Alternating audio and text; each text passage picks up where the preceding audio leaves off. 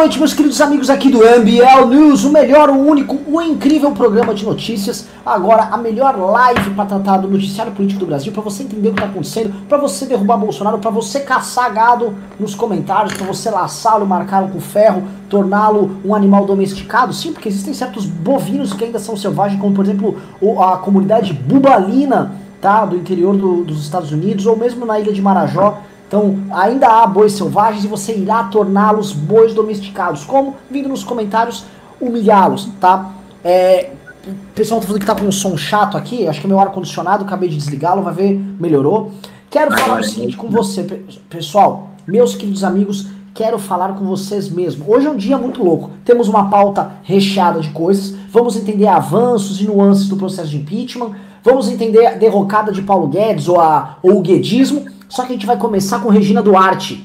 Pelo amor de Deus, quem viu Regina Duarte ao vivo na entrevista da CNN, a entrevista mais antológica de todos os tempos. Posso falar? A entrevista que definiu o governo Bolsonaro. Se tem uma entrevista que definiu o que é o governo Bolsonaro, é a entrevista de Regina Duarte. Vocês vão ter que estudar. Eu prometo que eu vou gravar um vídeo sobre isso. O vídeo de amanhã cedo do MBL é um vídeo sobre Regina Duarte, porque a mentalidade de uma pessoa que foi transformada novamente num zumbi pela ideologia do bolsonarismo, pelo desespero do bolsonarismo, pelas mentiras do bolsonarismo, é aquela mulher. Eu não sabia que Regina Duarte estava neste estado. É um estado deplorável, é um estado que você tem vontade de chorar, tá? Eu vou, uh, pra, só para ilustrar, ela foi lá, foi dar uma entrevista lá, foram visitar ela lá na Secretaria de Cultura, e aí começa a entrevista, ela não fala nada com nada. Tem uma hora que o, o cara pergunta sobre é, polêmicas do Bolsonaro. Ah, eu não gosto de ficar voltando no passado tal. De repente ela tava nos anos 60, 70. De repente ela tá cantando a música da Copa do Mundo de 70. Todos juntos vamos pra frente, Brasil. Ela começa a cantar sem parar. E o cara começa a ficar constrangido e ela não para. Aí ela começa a falar de desenterrar morto. E aí a Dani lá, lá da cena fala: Não, não, mas calma, na verdade nós estamos enterrando mortos. Né? Aí ela, vocês estão desenterrando, desenterrou uma Proença.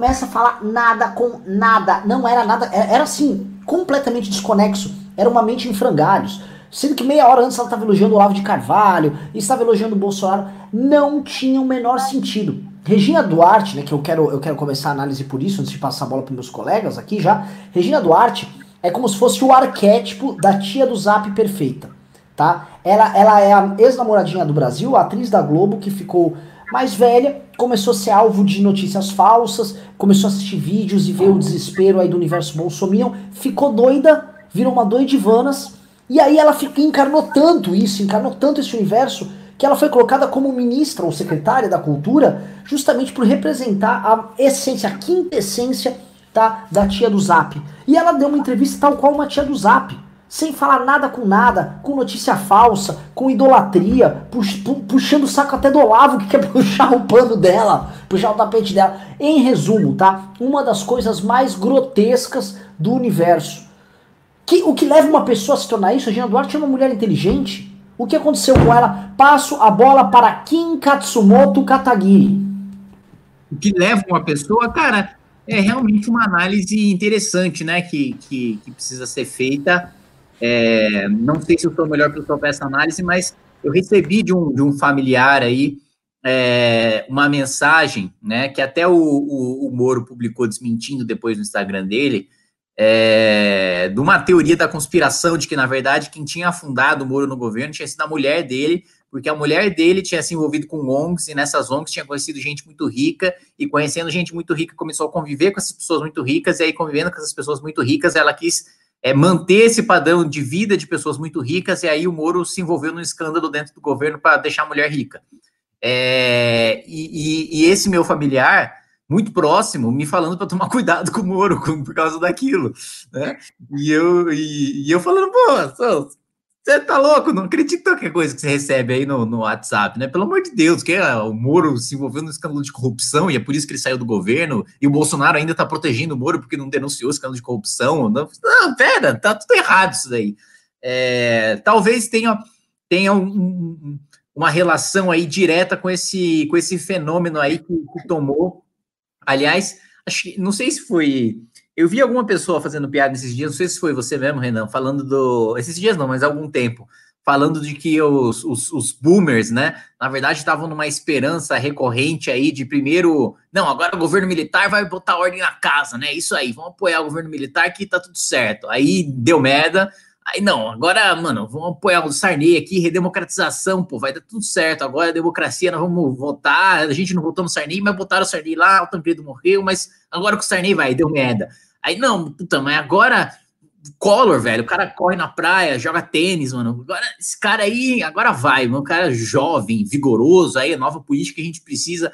Aí deu merda. Aí, aí tentaram com o Lula, com a Dilma, agora estão com o Bolsonaro, tipo, foda-se, vai dar certo com o Bolsonaro, sim. Quero saber. E aí não interessa. É lógico, é a última chance. Mas é, é, é, esse raciocínio é, é, é, engraçado, mas eu acho que, que tem muito a ver também com esse negócio, com esse espírito assim que tomou algumas pessoas que não interessa, uh, até aliás seria interessante pegar essa faixa de corte aí, ver quanto, quantos os boomers, né, da, é, quanto pessoal dessa geração que, que tá ali no apoio no Bolsonaro, qual que é a proporção, né, do apoio do Bolsonaro por idade, para a gente fazer essa análise e ver se realmente ela tem um, tem um fundamento estatístico, porque sociológico parece ter muito, né, e parece refletir muito nessa entrevista aí da Regina Duarte. Marcelo Ravena, você que conhece o Boomer de perto, o que, que aconteceu com essa mulher?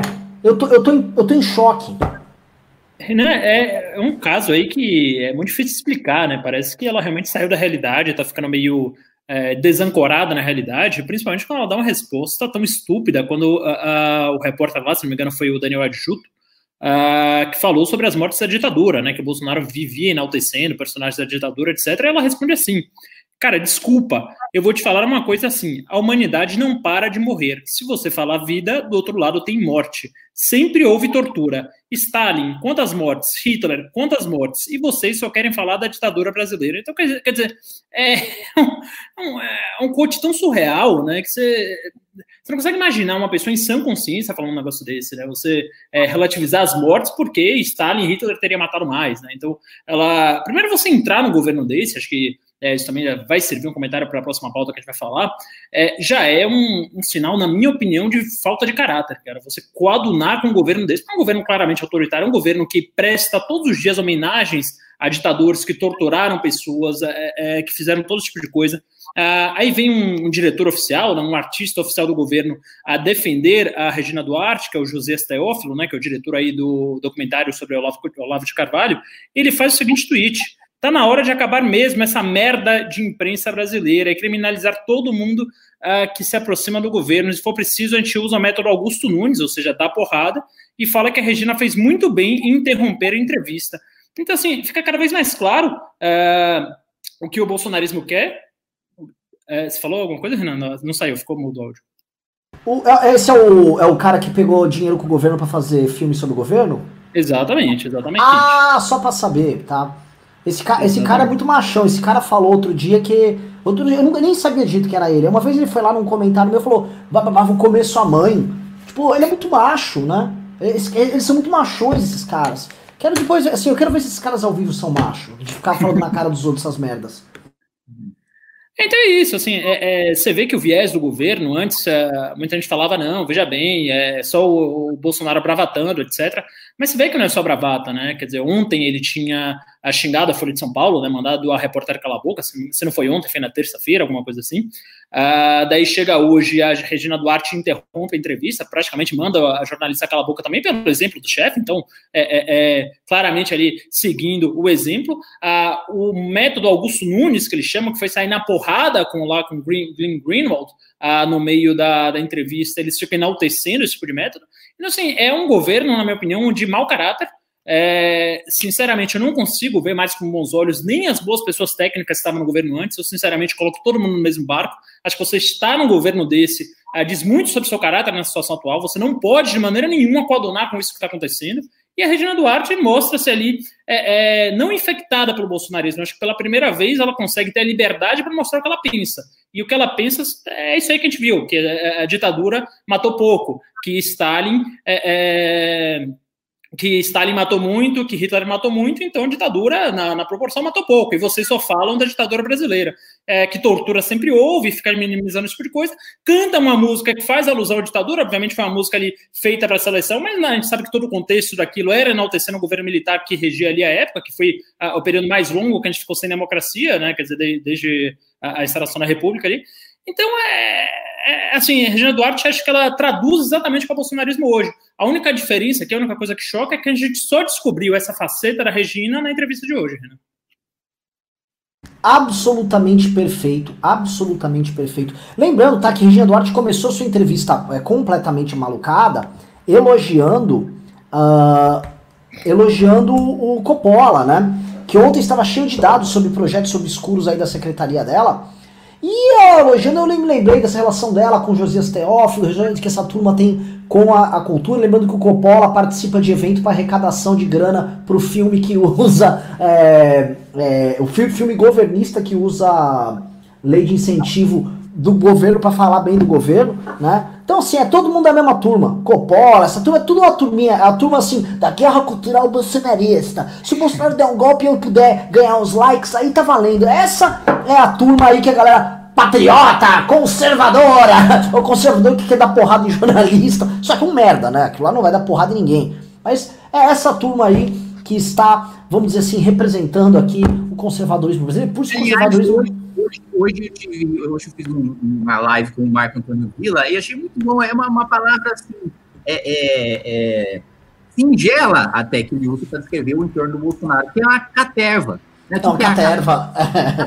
É um grupo de, de, marginais, né? Caterva é um grupo de vadios, de vagabundos, né? Então é uma caterva, é a caterva do Bolsonaro. Sim. Então, o Bolsonaro, Bolsonaro é de caterva. É. É, eu tô usando Caterva, até o pessoal, uma vez eu usei Caterva, o pessoal falou assim, o que? Já está imitando o professor Vila? Vila que tem, Vila que é um inovador, né? Jamais acreditariam que você, na sua ignorância pantagruélica, utilizaria, utilizaria o termo Caterva. Kim, seu áudio não tá bom, tá? Só te avisando. Pelo menos para mim não tá aparecendo bem, tá? Vê, vê aí. É, é. Eu, eu, vou, eu vou continuar aqui essa, essa pauta aqui re, regional ou vou partir para a próxima, tá? O que, que vocês acham? A, a... Eu, eu, vou falar da próxima. Eu, que assim, se eu vou ficar de Regina, eu vou, eu vou nem ter o que falar no vídeo amanhã, tá? É, é, é assim, pra entender, o, qualquer tia do Zap do Brasil assista a entrevista dela. Entendendo a, a, a, entrevista de Regina Duarte, você vai entender o problema do aparelhamento mental que o bolsonarismo faz. Agora eu vou partir para uma segunda pauta, tá? Que acho que foi uma das coisas mais ridículas. Você que está nos assistindo, eu até tô sem discutir, eu vou para baixo, vou para frente, aqui tô me, tô me movendo. O que que foi? O que que foi hoje? O Bolsonaro, tal qual um aluno bravo na escola indo na diretoria, ele unindo os empresários indo no Supremo. Ó, ó, ó, eu vou te falar o que aconteceu. Teve um monte de empresário mandando acabar com o isolamento. Aí eles chegam ele, isso não é culpa minha, pô, eu por mim ter... Com certeza ele falou isso. Eu por mim teria acabado com isso, mas os caras do Supremo só me fode, pô. Vamos lá, né? Vamos pegar eles na porrada? Vamos lá, vamos lá. Aí ele foi andando, igual um mongol. Ele tá com opinião com os empresários, foi isso? Isso, ele você viu isso? E não foi atendido, tá? Os empresários não foram atendidos. O Dias Toffoli se recusou ah. a atender os empresários e colocou um assessor para atender. Ah, fez ah, certo. É, é. Ele ainda botou, botou, botou a diretora. Botou Ravena lá para atender. Botou a tia para atender aqui da escola para atender. Cara, e aí o, o, Bolsonaro vai e atravessa lá e vai lá no Supremo sem marcar nada. E aí, enquanto o Dias Toffoli falava, ele ficava igual um menino bravo olhando pra frente, só. Parecia um débil mental. Aquilo é um retrato de um débil mental.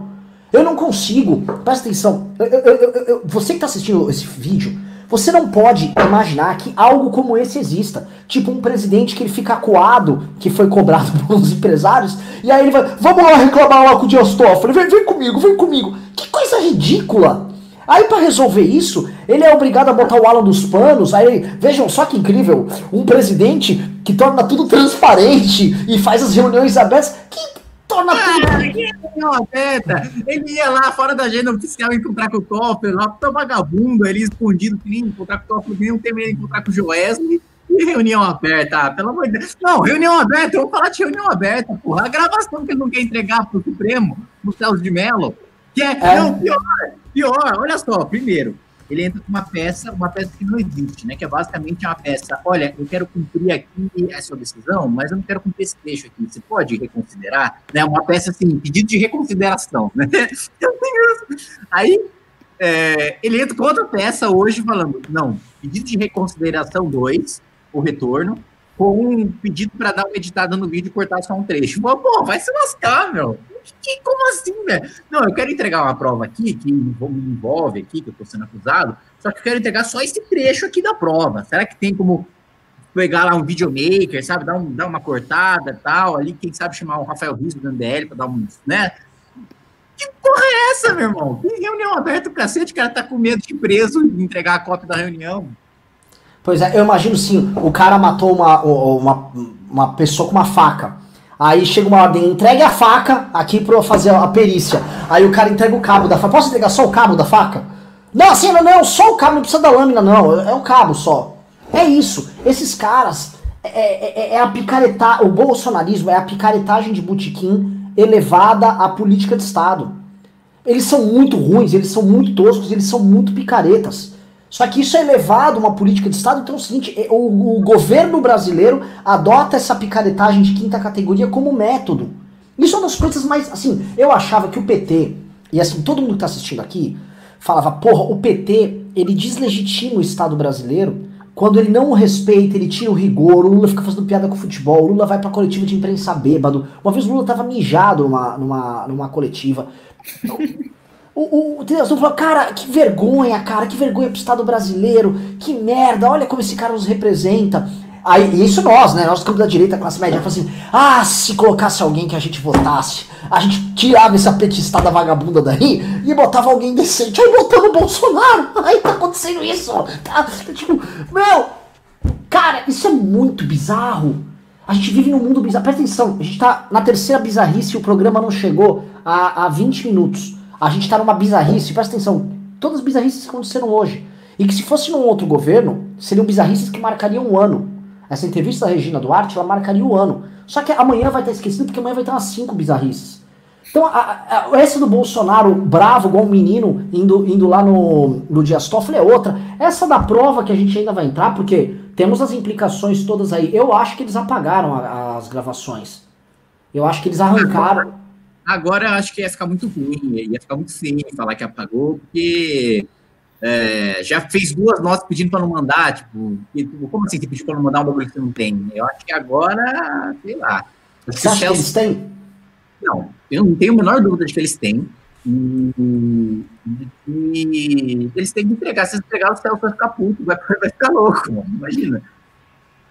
É, eu, eu também. Aí a gente tem uma crise de Estado aí tremenda, tremenda, tremenda. Eu queria voltar para só, só, matar essa questão aqui do, da visita do Bolsonaro, porque é, aconteceu novamente um daqueles momentos clássicos onde frases idiotas são desferidas e o Bolsonaro atira contra o próprio pé. Né? Ele foi lá com o Paulo Guedes e um dos empresários falou: Olha só, nós vamos ter mortes de CNPJs. Não sei se chegaram a ver isso aí. Sim, né? sim, sim. A gente está batendo dia após dia recordes de mortes de seres humanos. E eu entendo o drama de, pô, um CNPJ morrer, uma empresa de falência. Eu sou um quebradão, tá? Só que assim, isso não é igual a morte de uma pessoa. E aí o Bolsonaro fica novamente se amarrando nesse universo, só falando disso aí e já querendo abrir as coisas. Galera, eu entendo, todo mundo quer voltar a trabalhar, todo mundo tá quebrando, todo mundo tá tendo familiares, amigos em dificuldade, ninguém gosta. Parece que todo mundo gosta de rasgar dinheiro. Ah, eu quero ficar pobre. Ninguém gosta. A gente tá se fudendo aqui no MBL tá? Minha vida pessoal, eu, eu, eu não vivo daqui do movimento, tô fudido. E aí? Mas não tenho que fazer o quê? Vou, vou, vou, mãe, vai lá pegar, vai na feira morrer. Eu não vou fazer isso, porra. Então, é, é, é, essa mentalidade desses caras é, novamente, mentalidade muito distante da realidade, que para mim faz parte também da mentalidade de funcionário público deles, que Bolsonaro tem uma vida inteira devotada ao funcionalismo, que é uma vida de alguém que nunca correu risco. E aí ele acha então que ah, os outros podem correr risco, que é meio que é tranquilo, é igual a mim, tá tudo meio que resolvido. Eu tenho meu plano de, de saúde pago, eu tenho tudo meio tranquilo. E aí ele caga, vai, foda-se. E aí já vou aproveitar esse ensejo para jogar agora a bola para em Ravena para fazer uma análise aqui de Paulo Guedes e econômica. Tá? Eu só tenho um vídeo pesado aqui batendo no guedismo. Acho que nós temos que abordar isso porque houve uma trairagem ao Paulo Guedes no Congresso E o Paulo Guedes é, deu uma intimada hoje, e isso que eu ia perguntar para vocês, tá? Ele deu uma intimada pública ali pro Bolsonaro vetar o, o que passou na Câmara e o Bolsonaro disse que vai vetar. Só que isso não atrapalha essas negociações do Bolsonaro com o Centrão? Kim Katsumoto Kataguiri. Olha, realmente está ele está tá numa situação que é insustentável, porque a aliança do Bolsonaro com o Centrão depende do abandono da agenda econômica do Paulo Guedes. Então, realmente esquece. Paulo Guedes, a gente já vem falando aqui há algum tempo. É... Aliás, mais uma vez, né? Quem acompanha o MBL, as análises econômicas do MBL, etc., sabe, já sabia muito bem que o plano Mansueto não sairia como o Paulo Guedes queria. É, a gente já vinha falando isso aqui há muito tempo. É, e por causa do próprio governo, não foi por causa de esquerda, de Rodrigo Maia, de Davi Alcolumbre, foi por causa do próprio governo. O, o Para quem não acompanhou o histórico, é o seguinte: é, o Paulo Guedes fez um acordo lá com o Davi, que foi o relator do Senado, para que o Davi Alcolumbre colocasse congelamento de servidores lá no seu relatório. Beleza colocou lá o congelamento, aí o congelamento estava só com duas exceções, que era alguns servidores da saúde que estivessem diretamente é, no combate ao coronavírus e da segurança que estivessem diretamente relacionados no combate ao coronavírus. Beleza.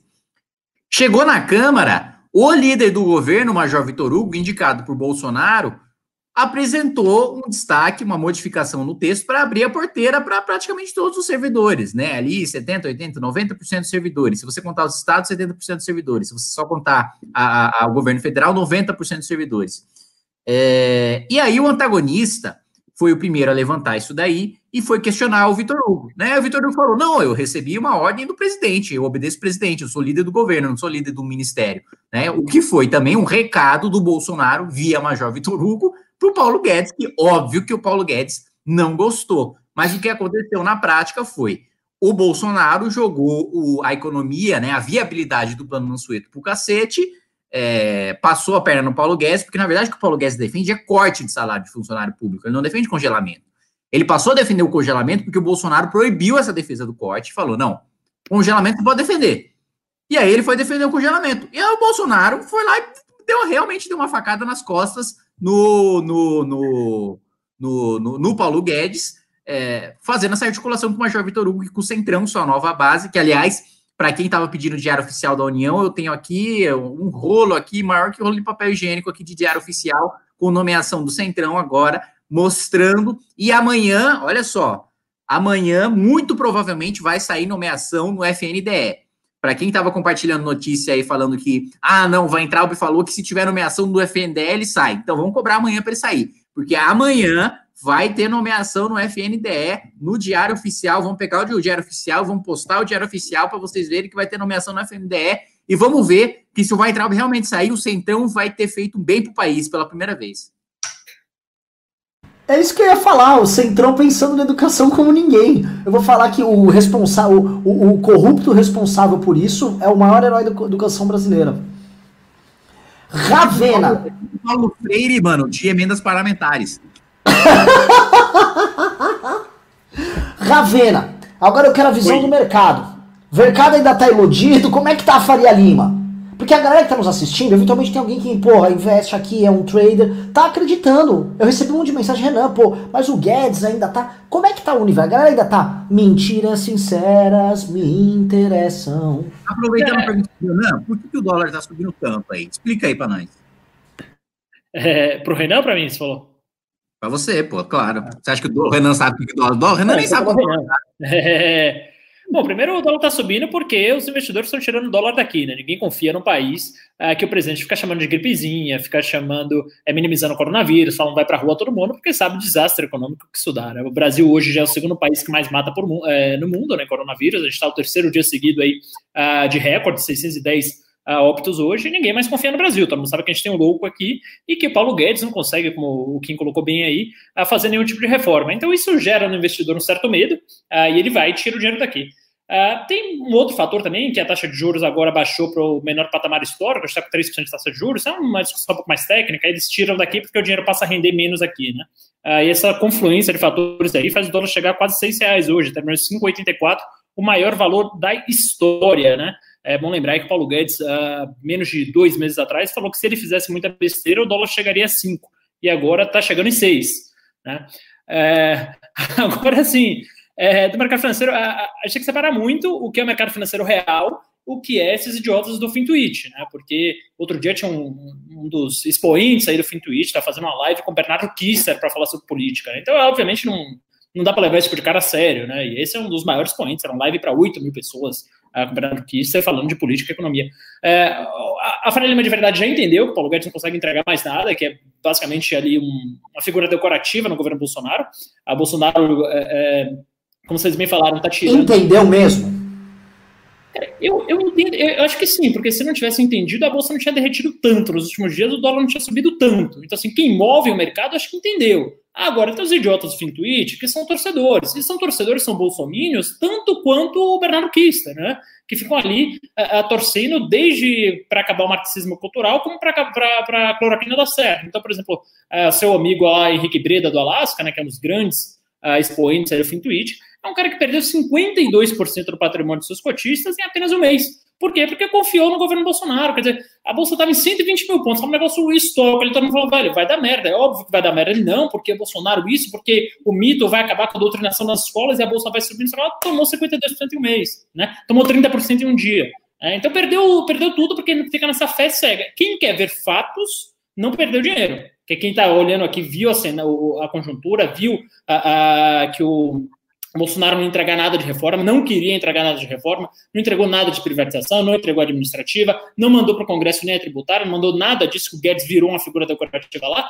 Quem viu isso, e isso estava na cara, estava óbvio, não perdeu nada. Agora, quem ficou lacrando, quem ficou falando, ah, cloroquina, é o mito, não sei falar, tomou essa naba aí, né? Então, é, é, aos poucos, amigos guedistas aí que, que seguem é, acreditando no Guedes, cara, sai dessa. Tipo, o Guedes vai fazer mais nada. Não, não tem condições materiais de entregar mais nada, nada, nada, nada. O clima no Congresso é péssimo. Quem está aqui é, é, não me deixa mentir. Bolsonaro é o cara que tem menos é, é, articulação política, o cara que não, não consegue entregar nada nem quer. Então, assim, eu sinceramente não vejo saída mais com esse governo. Acho que a gente tem que ter uma transição muito rápida para o general Mourão e espero que ele seja tão liberal quanto o Bolsonaro é, se pretendia ser na parte econômica, Renan. Que então acho que o Ravena veio com dois pontos aqui que eu quero jogar a bola para você. Diga. Tá. Primeiro ponto que eu quero saber aí do senhor, tá? Paulo Guedes está queimado é, com o Congresso. Dois, o Congresso quer ou não quer uma agenda liberal para o pós-crise? Ou vai sair lá o Arthur Lira, olha, agora eu tenho alguns cargos e eu vou tocar agora uma reforma administrativa que eu ainda nem sei qual é, porque o Paulo, o Paulo Guedes não apresentou, tá? E a outra coisa é, Morão, como seria o desenho ideológico de um governo Mourão, em especial na questão econômica?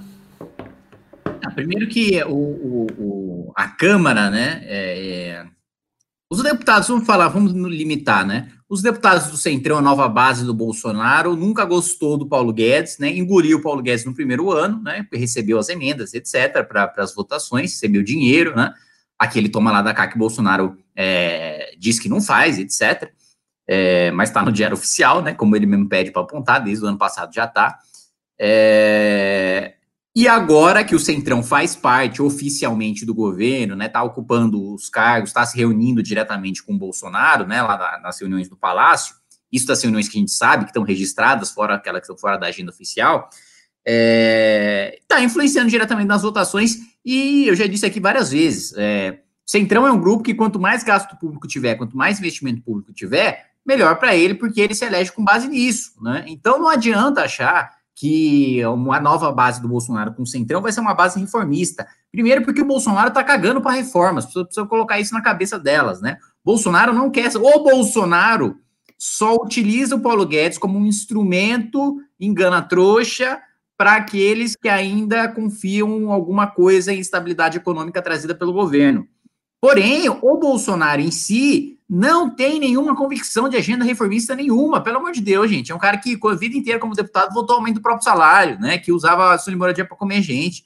Não tem cuidado nenhum com, com, com, com gasto público, pô. Olha a base bolsonarista, e aqui eu não estou falando nem do centrão, né? Eu tô falando do, vamos chamar o, o, a base bolsonarista de neo-centrão, né? Que é, ao mesmo tempo que tem cargos e que tem emendas, também é fisiologista do ponto de vista da, do populismo, da popularidade do presidente, né?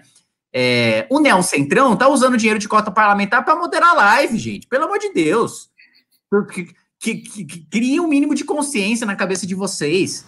Pera, né? eu, eu, não sei. Você está falando por acaso da, da patriota Beatriz Kisses? O Daniel Centrão está usando dinheiro de cota parlamentar para ficar em hotel de luxo e em micareta de velho de Bolsonaro, gente. oh, oh, oh, oh, você tá falando da, da, da Carol Detone? Aquela, aquela guerreira? Você tá falando de uma patriota! Gente, o Neo Centrão tá usando cota parlamentar para passar 10, 15 pau por mês pra empresa fantasma. Oh, gente! Vocês estão nessa aí de base, base liberal, bolsonarista, reformista, o cacete, pelo amor de Deus. Oh, oh, oh, não tem nada, Bolsonaro não tem convicção nenhuma. E os deputados bolsonaristas seguem o exemplo do Bolsonaro, né? E usam o, o, o cotão, o dinheiro, para comer gente, né? Entendeu? Eles estão eles estão sempre fazendo um acordo cara cu com o povo em que eles entram com a cara, o povo entra com o resto. E é isso. E vocês aí não, não tem conversa, não. É um deputado patriota, bolsonarista, deputado patriota que está preocupado com a economia. Não, vamos lá né? Porque aí fala, ah, o Kim tá defendendo o isolamento, a quarentena, não sei o que, tá cagando pra economia, quer que o povo morra de fome. É, o deputado que tá preocupado que você não morra de fome, deputado bolsonarista, patriota, cristão, que quer que o Brasil vá para frente, é isso aí, estamos de salve a seleção. Esse deputado bolsonarista tá lá gastando seu dinheiro para comer lagosta, meu irmão, no cotão, passando ainda o recibo, e dá para você ver ainda o que, que ele bebeu, o que, que ele comeu. Tá usando lá para alugar carro de luxo, limusine, caminhonete 4x4. Tá, mano, tá gastando mais com gasolina para dar cinco voltas ao mundo no meio da quarentena. O cara nem, tá, nem tem pra onde o cara ir nesse, nesse negócio aí. O cara tá usando tem uma dessas, que é uma deputada assim, não. Dinheiro, tá usando seu dinheiro pra... Quem é ah, deputado do Bocote aí? Não, não, não, referência não, Renan. Pra, pra, pra, moderar live, meu amigo. Dinheiro de cotão para moderar live, gente. Gente, usar é pior, sei lá, é tipo usar, é usar dinheiro de cotão para assinar o Tinder Gold, velho. Porra. e aí, é, tem uma que também pegou uma diária de 600 reais no hotel, obviamente porque ela precisava viajar para fazer manifestação bolsonarista. É, pelo amor de Deus. Essa gente está preocupada. Foi na manifestação do emprego lá, da, da, dos patriotas que estão defendendo dinheiro público, gastando em hotel de luxo na Paulista. Ah, gente, pelo amor de Deus, tem um mínimo de vergonha na cara, né? É, o único que tem vergonha na cara é o Paulo Cogos, que pelo menos xinga o Dória e depois pede desculpa. É isso mesmo. vai, vai, Ai, cara. Ó, ó, é, um, é um cara assim, que ele não vai com o próprio dinheiro, igual o deputado bolsonarista, mas pelo menos ele vai com o dinheiro da mãe.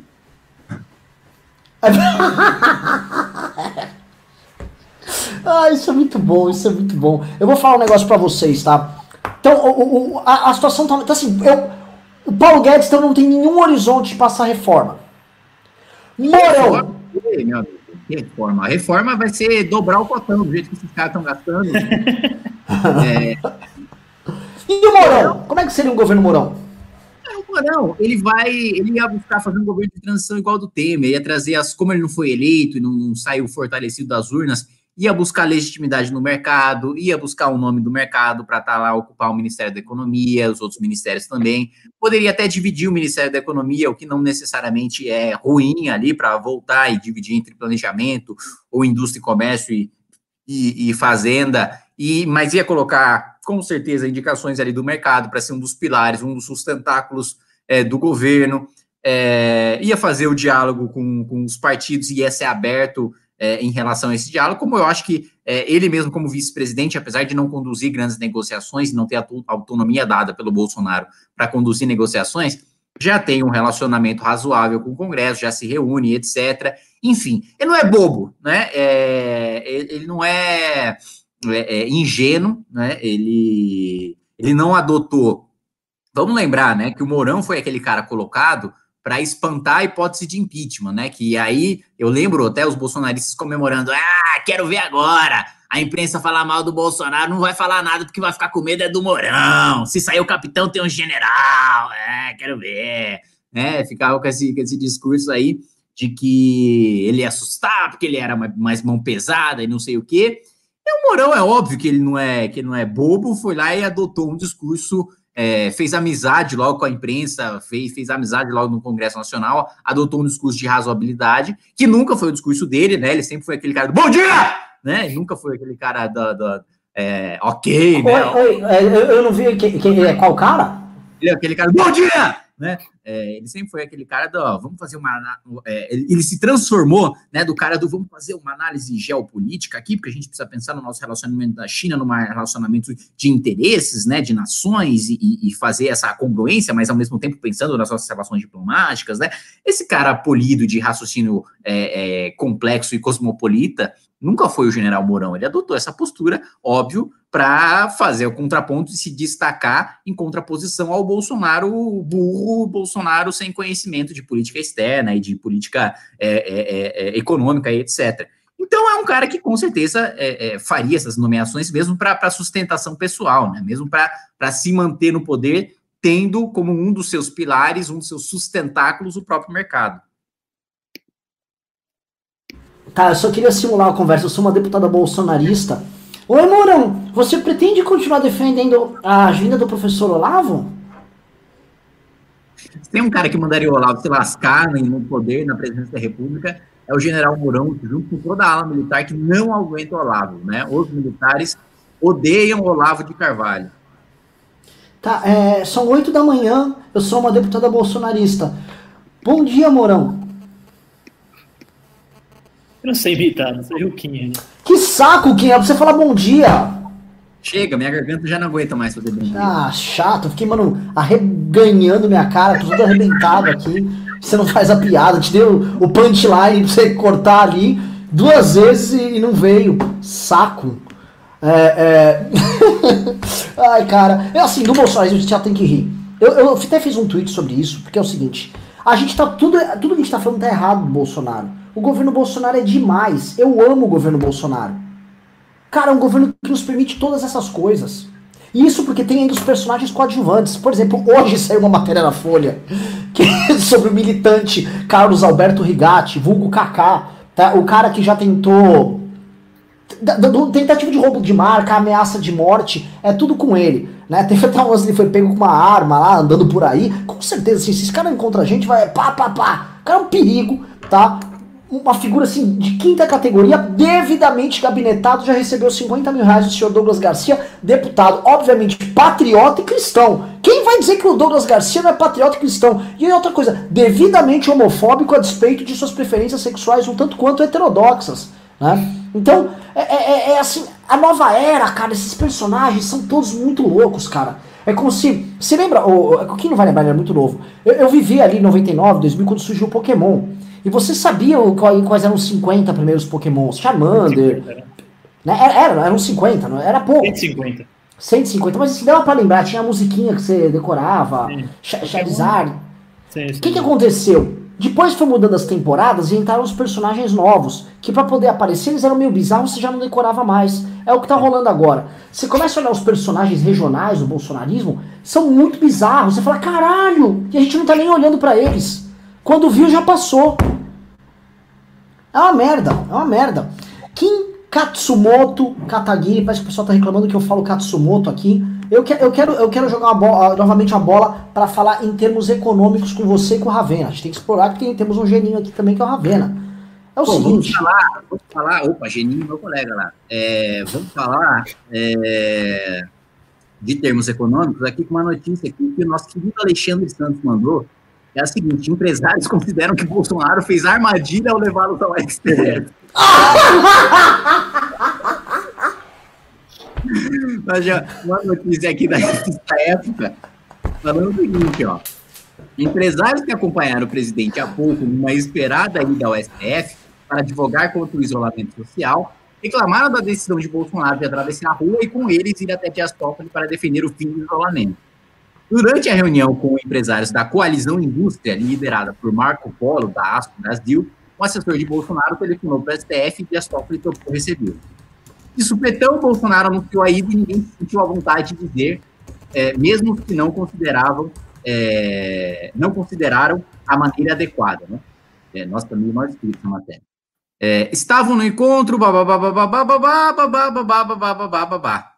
É, então, representantes aí de, uh, da indústria do plástico, têxtil, máquina e equipamento, cimento, é, pesquisa farmacêutica, calçado, indústria química, é, é, construção civil, comércio exterior, é, o setor elétrico, e o pessoal basicamente falou: puta que pariu, tô me queimando aqui, enquanto eu tô pagando propaganda para falar que eu tô combatendo o coronavírus, financiando aqui e falando para as pessoas ficarem em casa, é o Bolsonaro me levou no Supremo para defender o fim do isolamento. É isso mesmo, é isso mesmo, é isso mesmo. O Bolsonaro, que fazendo uma coletiva de imprensa, ficou olhando a cara dos empresários, eles já estão meio tipo, ok, meu jatinho já tá, já tá na pista? Já? Eu acho que eu vou embora. Foi ridículo. Foi uma das. Gente, isso foi, vai entrar na antologia da República. O bolsonarismo, ele protagoniza essas cenas. E elas vão se avolumando. Eu não sei Sim, qual é a próxima. É, tem, tem uma coisa do bolsonarismo que você comentou recentemente, é, que são tantas polêmicas que as pessoas acabam não se atinando a todas elas, né? É, o Bolsonaro hoje falou que não dá mais para aguardar a reabertura do comércio, né? Ou seja, a gente tem que reabrir a economia o mais rápido possível, amanhã, se der, beleza, vamos montar o pau. É, hoje a gente está é, é tá com quase 2 mil mortes em três dias, bateu recorde de novo, 610 mortes, etc. E uma coisa que muita gente não se atentou é que ontem o ministro da Saúde, Nelson Tais, a despeito das orientações do Bolsonaro, ele falou que isolamento, é, é, que isolamento total é a única saída, né? Que eventualmente vai ter que decretar lockdown em alguns estados. É, então, assim, é mais uma vez o Bolsonaro criando atrito ali com o Ministério da Saúde, o Ministério da Saúde tentando dar recomendação mais técnica, tentando salvar vidas, e o Bolsonaro hoje, assim, fala, quer saber, foda-se, vamos reabrir essa porra e, mano, quero que se foda e daí esse monte de defunto, eu sou Messias, não sou é, Jesus Cristo, e toca aí, vamos morrer mesmo. É, é, demais, é demais. O Bolsonaro é um puta de um personagem. A gente vai ter muita saudade desse homem depois do impeachment. Eu vou Sim. falar que vai ter, vai ter assim. Ele, ele trouxe muita luz pra nossa vida. Vocês estão assistindo aqui, deixa eu pedir um negócio, pessoal. É o seguinte: a gente faz piada, o programa é divertido, a ideia é que você consiga rir dessa desgraça. Mas assim, a gente precisa da ajuda de vocês para derrubar o Bolsonaro. A gente precisa tirar esse cara do poder. Tá tirando as piadas. Este cara é um merda. O Bolsonaro é um filho da puta. Eu vou repetir, eu sou, eu sou a deputada bolsonarista que gasta 600 reais. Este cara é um vagabundo, tá? Você precisa tirar ele daí, meu irmão. Preciso da sua ajuda. Você vai fazer três coisas. A primeira, você vai estuprar o like aqui pro gado vir. Vamos chamar gado aí pra gente lançar. lançar. Segunda coisa, manda uns pimba aí pra gente. Manda uns pimba pra eu poder bancar o MBL aí nessa, nessa, nesse período aqui terrível que tá difícil. E a terceira coisa, entre nos grupos de WhatsApp do MBL pra gente debater, pra gente construir ações políticas para derrubar. É participe.mbl.org.br. O Kim tá nos grupos, eu tô em vários, Ravena devia estar nos grupos também, todo mundo devia estar. Já, já estamos aí ao redor da casa de 20 mil pessoas. 20 mil pessoas. E o like? Você, não pediu like ainda, Renan? eu vídeo. pedi, foi a primeira coisa que eu pedi. Pediu? Ah, tipo... Porra, detonem o like aí pro gado vir. Vamos trazer o gado pra cá. E é o seguinte, gado que tá nos comentários, nos xingue. Eu quero ver o que vocês têm de melhor. Não precisa nem mandar pimba. O, qual for o melhor xingamento, a gente responde o gado aí só pro gado ficar pucto. Pucto. Kim Katsumoto Katagiri e Marcelo Ravena, tá? Vou aqui ler uma, uma, uma outra coisa que assim tem a ver com corona, mas eu, eu tenho até medo de falar desse assunto, tá? Porque eh, vi, né, eu, eu, os Minions agora estão falando que eu odeio evangélicos, só porque eu denunciei que o Bolsonaro abusa dos evangélicos. Eu denunciei que um abuso que o Bolsonaro faz contra os evangélicos e agora eu odeio evangélicos. É foda. É, Pastor Valdomiro vende sementes a mil reais prometendo cura da Covid. É isso que estão ouvindo. O pastor Valdomiro agora tem a semente que vai curar do coronavírus. E custa apenas mil reais. É só mil reais. Então, deixa eu entender. Eu tô. É, é, Meu eu tô... É como é que você faz para pegar essa semente aí? Kim Kataguiri, isso seria a semente do senhor Caio? Poderia ser, cara. Pode, pode ser aquela semente. Essa semente do Caio, aquela que você come e recupera completamente. Ah, então. Pô, muito bom. Pode ser a semente do Caio, cara. É uma possibilidade. Será que o Valdomiro é, é, o Supremo Senhor Valdomiro? Eu também tô achando que é. Eu tô achando que é. O, o, eu queria entender, porque se o Ravena já me contou das machadinhas, né? Dos cajados que você compra aí e tal, é, nas igrejas, que é um abuso, é um abuso da fé das pessoas, isso aí. E o, agora essa semente, só que, assim, como as pessoas estão em isolamento, elas vão plantar onde essa semente? No potinho de feijão, no potinho de algodão, né? Que nem a gente plantava feijão quando era pequeno. Tá, então eu planto em casa, eu vou comprar isso aí. É melhor, é melhor do que comprar cloroquina. É um pouquinho mais caro, é. ah, pelo menos vai não, ter efeito colateral. Eu, eu, eu, acho que deve ser mais efetivo, tá, cloroquina. Deve ser, eu também acho. E assim, efeito colateral eu imagino que não tem. Não, e sem falar que do ponto de vista econômico, é um investimento muito melhor do que qualquer fundo de gestor bolsonarista, porque, mano, você planta uma semente de mil, imagina quantas outras sementes vão sair dali para você poder vender também. Eu vou dar uma checada das minhas aplicações no Alaska Black, o melhor fundo que tem no mercado aqui. Eu vou dar uma checada que parece que eles, eles vão investir nessas sementes aí, viu? Olha a dica. Ah, eu não duvido, cara. Eu não duvido. Henrique Breda, hein? Siga o Henrique Breda no Twitter, as melhores dicas de investimento, combate ao marxismo cultural e, sei lá, enfrentamento ao lockdown. Com esse e recomenda remédios também. Recomenda, é, eu sei, eu sei disso. Ele, ele é ótimo na hidroxicloroquina. É, eu não tenho muito a colocar aqui, agora, enfim, eu quero ir pra parte do Moro, quero falar de Moro, que agora está na hora da gente falar de estratégia e de xadrez, tá? Kim Kataguiri e Marcelo Ravena. Meus queridos amigos que nós estamos, nós estou aqui tendo a honra de fazer o programa, tá? É, Moro, né, é, ele disse o seguinte, que o Bolsonaro não pode destacar trechos que são ou não importantes, isso não pode ficar a cargo do investigado, como se o investigado por um crime pudesse escolher quais provas vão ser utilizadas contra ele. Né? Olha, só prova que não me interessa. Né? O Moro peticionou, obviamente que isso deve ter soado como um assinte para a PGR, em especial para o juiz do caso, Celso de Mello, a postura ali da AGU, mas gostaria de saber com vocês, tá? Me parece que a, a questão central agora nessa, nessa discussão é esta reunião ministerial, onde o Bolsonaro falou na frente de outros ministros suas intenções para com a superintendência da PF no Rio de Janeiro e com o próprio Sérgio Moro. Né? É, vamos supor que eles não apagaram essa prova, que eu acho que a chance de ter um caso Watergate aqui, eles apagarem as provas, e temos aí o Bolsonaro tentando flertar com isso, não é loucura. E ele fala, ah, o Supremo quer me derrubar, ladrões! Isso é, é clássico. É, quais são os desdobramentos que nós temos, tendo em vista que este parece assim que seja o, o, cerne da questão. Muita gente falou, ah, o depoimento do Moro não tem nada demais. Parece que o depoimento dele está conduzindo Bolsonaro e sua turma para um problemão. E o problemão parece ser esse. Queria que vocês comentassem, mas dessa vez eu começo com o Ravena.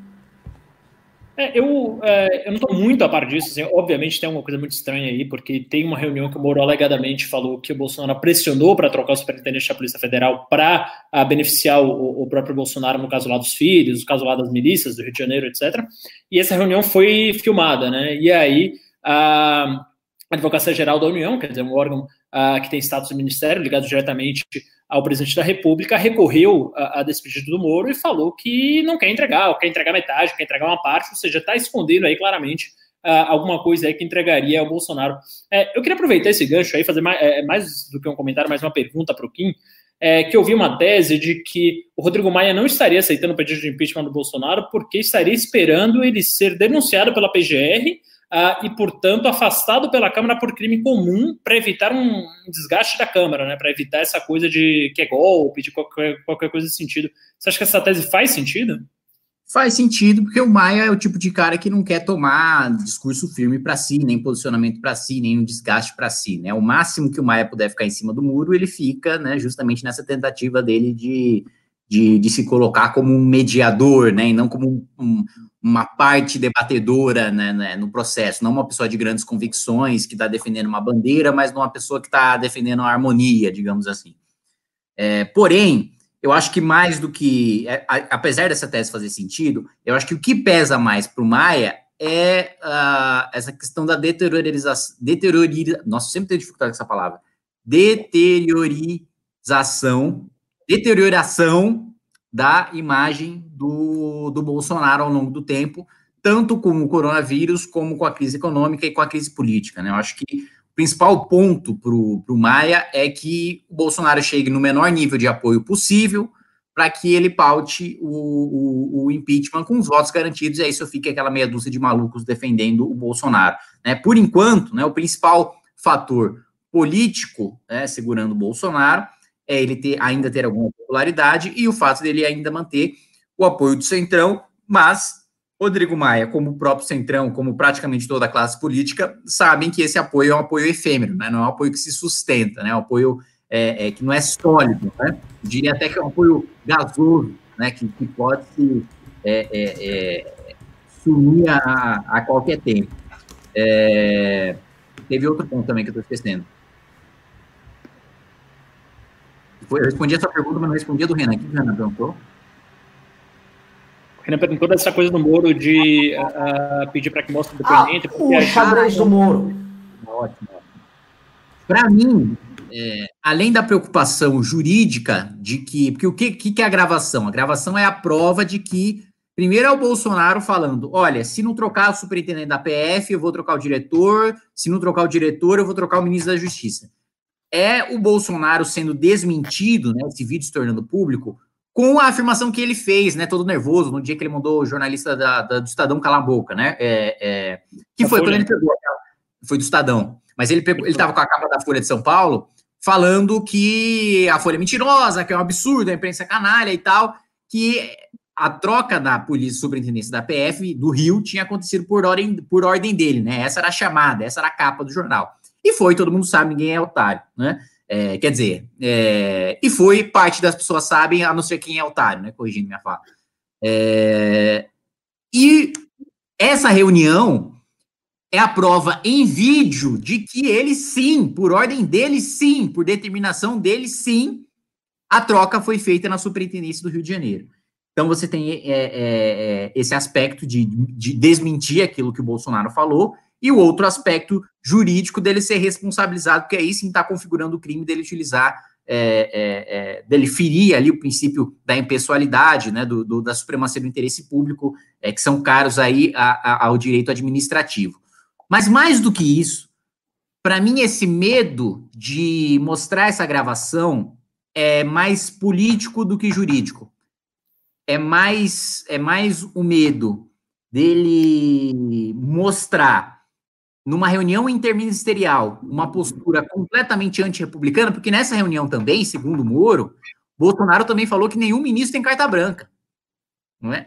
Isso afeta Guedes, isso afeta Tarcísio, isso afeta Tereza, isso afeta os setores da economia, que isso afeta Damares, isso afeta é, é, é setores fundamentais de apoio ao Bolsonaro. Isso significa que é o seguinte: ele está passando um recado muito claro.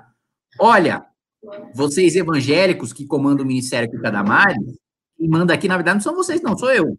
Olha, você, é, Frente Parlamentar da Agropecuária, que indica, indicou a Tereza Cristina, é, em última análise, Tereza fazendo qualquer coisa aqui que estiver fora do que me vier na cabeça, ela tá fora. Quem manda aqui não são vocês, não. Não é o agro, não. O agro não é uma sustentação do meu poder, não. Eu estou aqui usando o agro só para como uma desculpa aqui para você me encher o saco, né? Ó, mercado financeiro, indústria, comércio, Paulo Guedes aqui não manda nada, não. Quem manda sou eu, não tem carta branca. Então tem isso de pegar extremamente mal e de, e de ruir esses pilares do, do bolsonarismo, que do bolsonarismo não, que sustenta o bolsonarismo, e, e, de pegar extremamente mal a opinião pública, dele ter uma postura autoritária, arrogante em relação aos seus ministros, né? Eu acho que a principal preocupação dele é a imagem. Né? Esse vídeo é uma coisa que pega muito mal, assim, tipo a Dilma jogando cabide na empregada, né? Que é uma notícia que a gente teve é, durante o segundo mandato, um negócio que pega mal assim, nesse nível, e por isso o medo dele. Né? Maravilhoso Kim Katsumoto Katagiri, tá? Eu vou comentar uma coisa aqui com vocês, tá? Porque o Gado, né, ele fez uma campanha Derrete MBL esses últimos dias, né? Ele tá aí há duas semanas falando que nós estamos derretendo nós estamos com uma audiência maravilhosa. Se a galera se esforçar um pouquinho, a gente vai para 4 mil pessoas. Eu vou fazer um teste aqui, pessoal. Quero que vocês divulguem esta live. Joga no grupo do amigo aí, já dá um, dá um compartilhar, joga, vamos fazer a live bater 4 mil pessoas. Seria muito ousadia da nossa parte? Talvez, seria. Mas somos ousados, somos prudentes, somos sofisticados, também somos ousados, tá? Ousadia e alegria, inclusive, é o lema do nosso menino Ney, nosso amigo Neymar. E eu queria saber uma coisa com vocês, assim. Kim Kataguiri, você tá sentindo muita porrada do gado? O gado tá te chifrando? Eu vejo os ataques ali no Nando Moro, né? A professora Paula Gadiza foi lá atacar ele, chapuletou. O Nando tá dando assim, surras e surras. Você, o Arthur gravou um vídeo com o Marcelo Brigadeiro, é outro que, a despeito de contendas no passado, vem lá afastando o gado, dando seus golpes de jiu-jitsu lá, dando seus mata-leões ali nos boizinhos, coitados, bonitíssimos aqueles boizinhos que sofrem e morrem nas mãos dele. A gente tá matando aqui, aqui tá um matador, somos a própria JBS Freeboy. E o, o, o que eu sinto é o seguinte, a porrada deles não dói mais, Kim. Pelo menos aqui no Ibéria eu não sinto a porrada doer. Quero saber, o que, que, que, você está achando?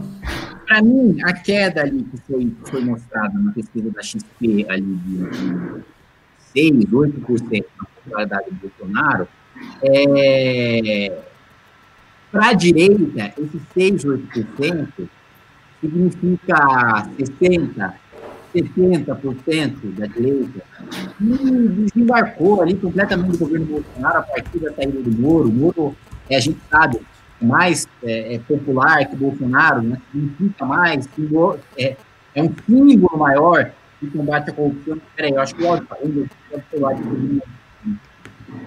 é... Que horrível seu áudio, Kim.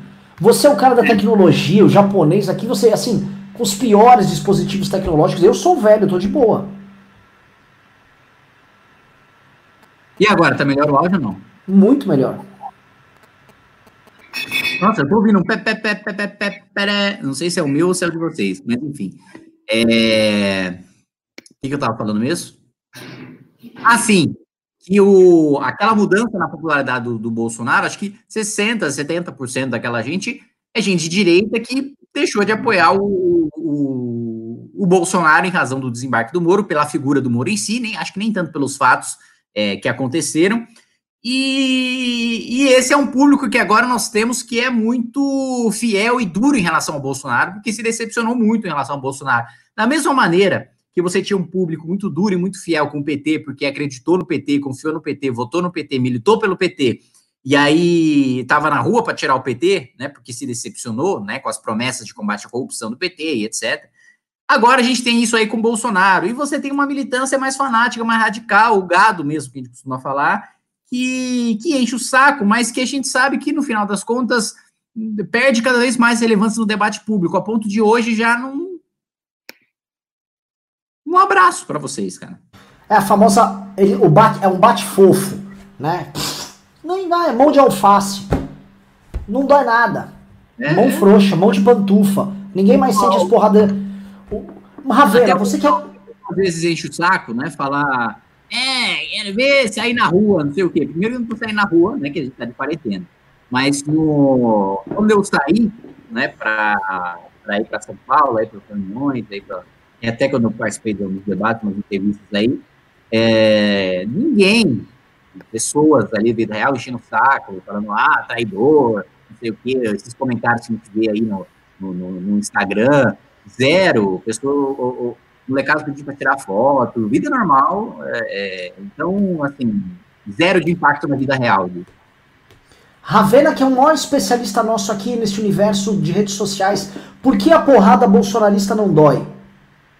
Acho que principalmente porque é, ela é inflada por robôs, né? Então, é, é, você vê isso muito claramente quando você pega uma manifestação que é convocada no Twitter e você vê ali 500 mil hashtags, é, um milhão de hashtags eventualmente, e quando você vai para a manifestação de fato, tem meia dúzia de gado pingado, né? Tem ali 50 pessoas, tem ali 60 pessoas. E agora isso é uma estratégia, né? Uh, que aliás é muito controversa, já que uh, o coronavírus é uma gripezinha, ou que o coronavírus é eventualmente até uma invenção, segundo o Olavo de Carvalho, que é fazer carreatas, né, para inflar o número de pessoas que tem ali. Só que assim, qualquer pessoa que já viu o mínimo, todo mundo já viu aquela fotinha, né? Como ficam 50 pessoas dentro de carros, né? Fica um engarrafamento imenso, fica um negócio é, é, que parece nababesco, parece muito grande. Mas a gente sabe que ali é meia dúzia de gado pingado. É falar, não, Brasília teve a, a maior manifestação da história do, do mundo, a maior carreata da história de Brasília. Quer dizer, é, você tinha o quê? De 100 carros, 50 carros, aí você pega o carro que está passando na rua e, conta, e contabiliza também para o seu protesto, né? Então, assim, é, eles claramente estão acabados, acho que a porrada não dói, ah, principalmente porque a porrada vinda de robôs. Acho que a audiência da MBL é uma, uma das maiores provas disso, né? quer dizer, uh, eu, pelo menos, não me lembro, nos últimos 3, 4 anos, a gente está com audiência tão grande assim no, no MBL News, acho que talvez só lá no começo, lá atrás, 3, 4 anos atrás, quando o programa surgiu, eu vi uma audiência desse tamanho, é, e às vezes nem lá. Então, assim, é, a corrente anti-bolsonarista, que é a corrente que eu particularmente chamo de racionalista, que as pessoas que usam o mínimo de razão, está crescendo muito rápido, né? E os bolsonaristas ficam ali com aquelas Paula Marisa, com aquelas. É, é, enfim, só a rebarba da rebarba da rebarba que sobrou, né? Esses deputados que ficam mandando, ah, enviando dinheiro público para fazer é, é, desde rachadinha até é, ficar colocando bot na rede social. Então, assim, as pessoas normais, as pessoas que pensam um pouco, elas não estão mais com o bolsonarismo. Né? Agora, sim, de vez em quando você recebe um áudio de um cara que está no carro ali, com óculos escuro, é, com a bandeira do Brasil, quer dizer, aquela caricatura toda te engana. Fala, ah, seu filho da puta, você queria o PT de volta, né? E, mas assim, as pessoas normais, as pessoas que param para assistir, para consumir qualquer tipo de conteúdo, já entenderam uh, que Bolsonaro não vai para lugar nenhum, que é um governo péssimo, que é um governo, além de incompetente, corrupto essencialmente, que tem ministros corruptos, é um governo que se dizia nova política negocia com as velhas práticas, é um governo de, de liberal não tem nada, é um governo que, enfim, é, prometeu mundos em fundos e não entrega nada, né? Só quer saber de picuinha, de atacar ministro, de atacar deputado, de atacar governador, de atacar é, é, é, imprensa, mídia e todos os órgãos possíveis, todas as instituições possíveis e não, não pensa em nada, não tem nenhum projeto de Brasil. Então, outro dia eu vi você falando um comentário muito interessante, é, e a gente vai falar dele daqui a pouco. Quer dizer, qual a função do Ricardo Salles no Ministério da, do Meio Ambiente?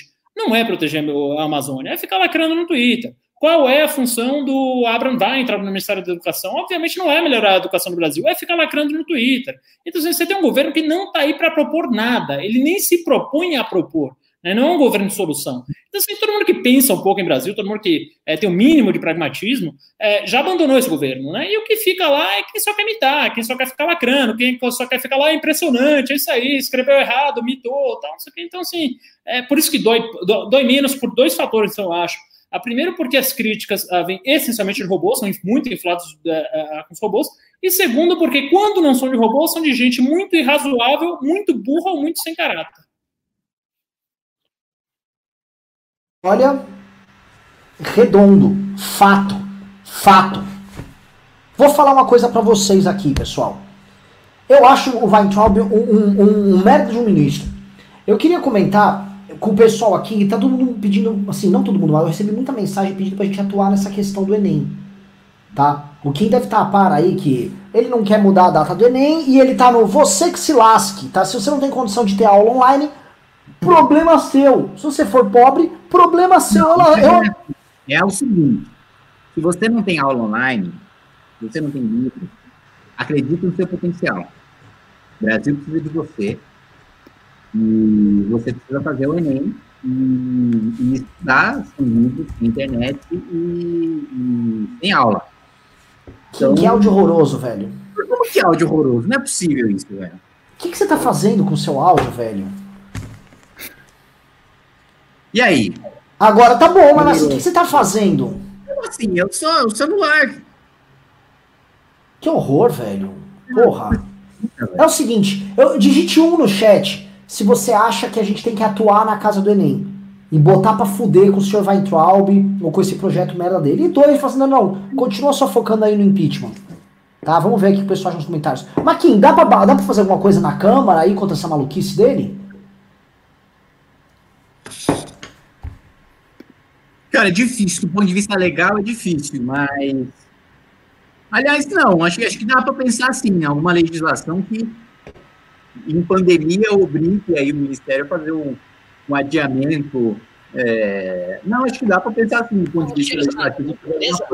E acho, e acho que não seria difícil também juntar apoio para uma proposta dessa. Podemos pensar, vamos juntar a equipe técnica aí de, de educação e, e jurídica para a gente pensar nisso, mas se realmente tiver uma demanda aí popular para a gente atuar nisso, não vou falar.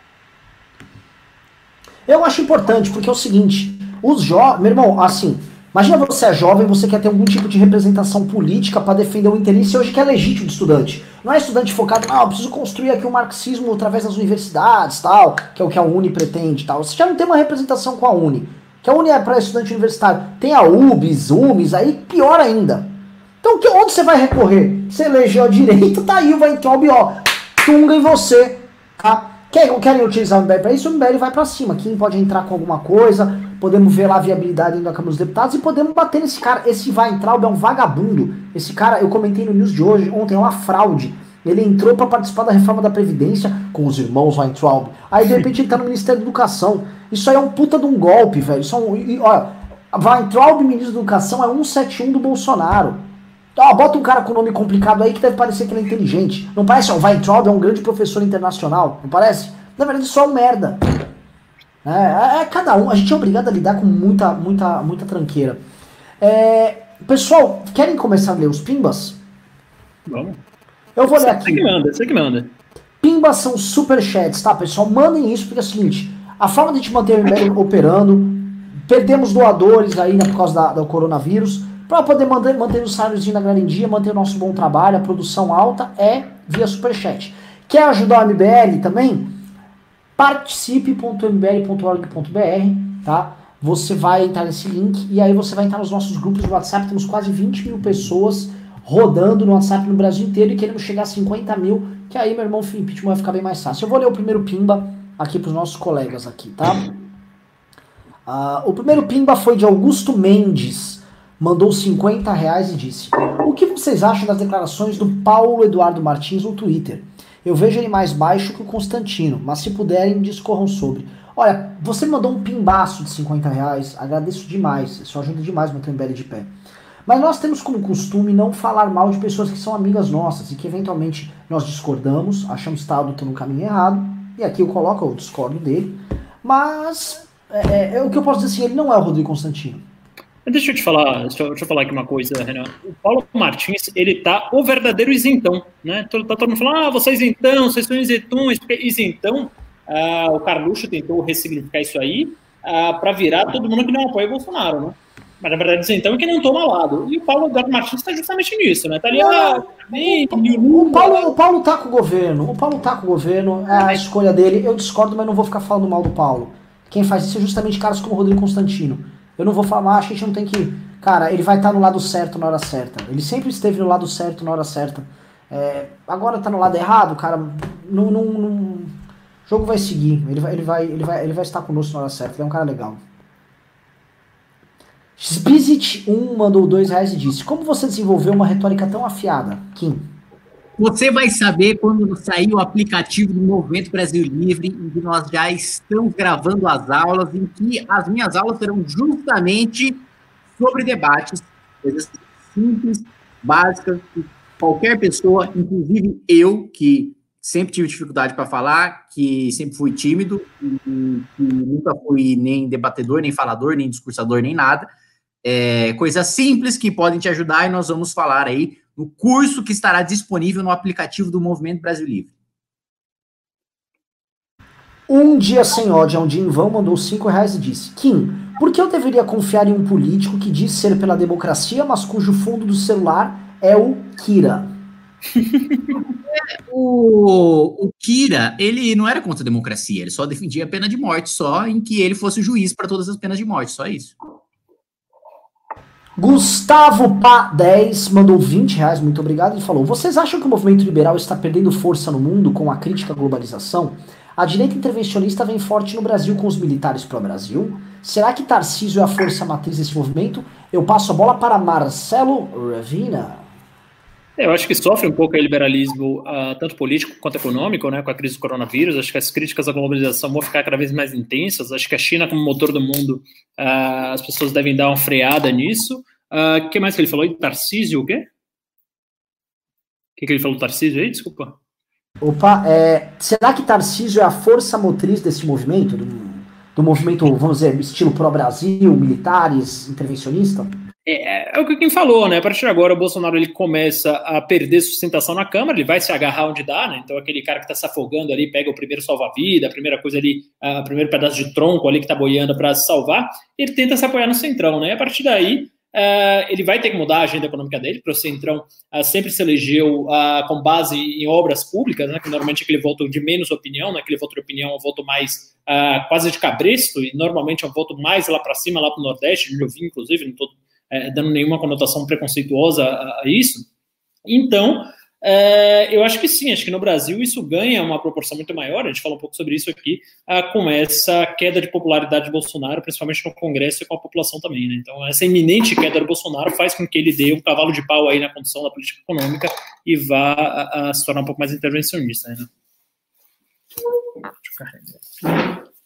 O título agora da live, tá? Porque teve uma bomba me deem 10 segundos que eu vou mudar o título da live e vou pra bomba. Opa.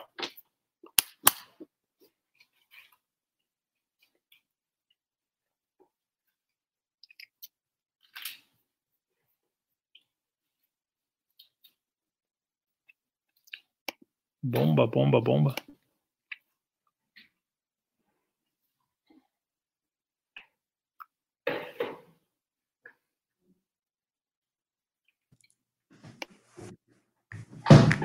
Buemba, buemba!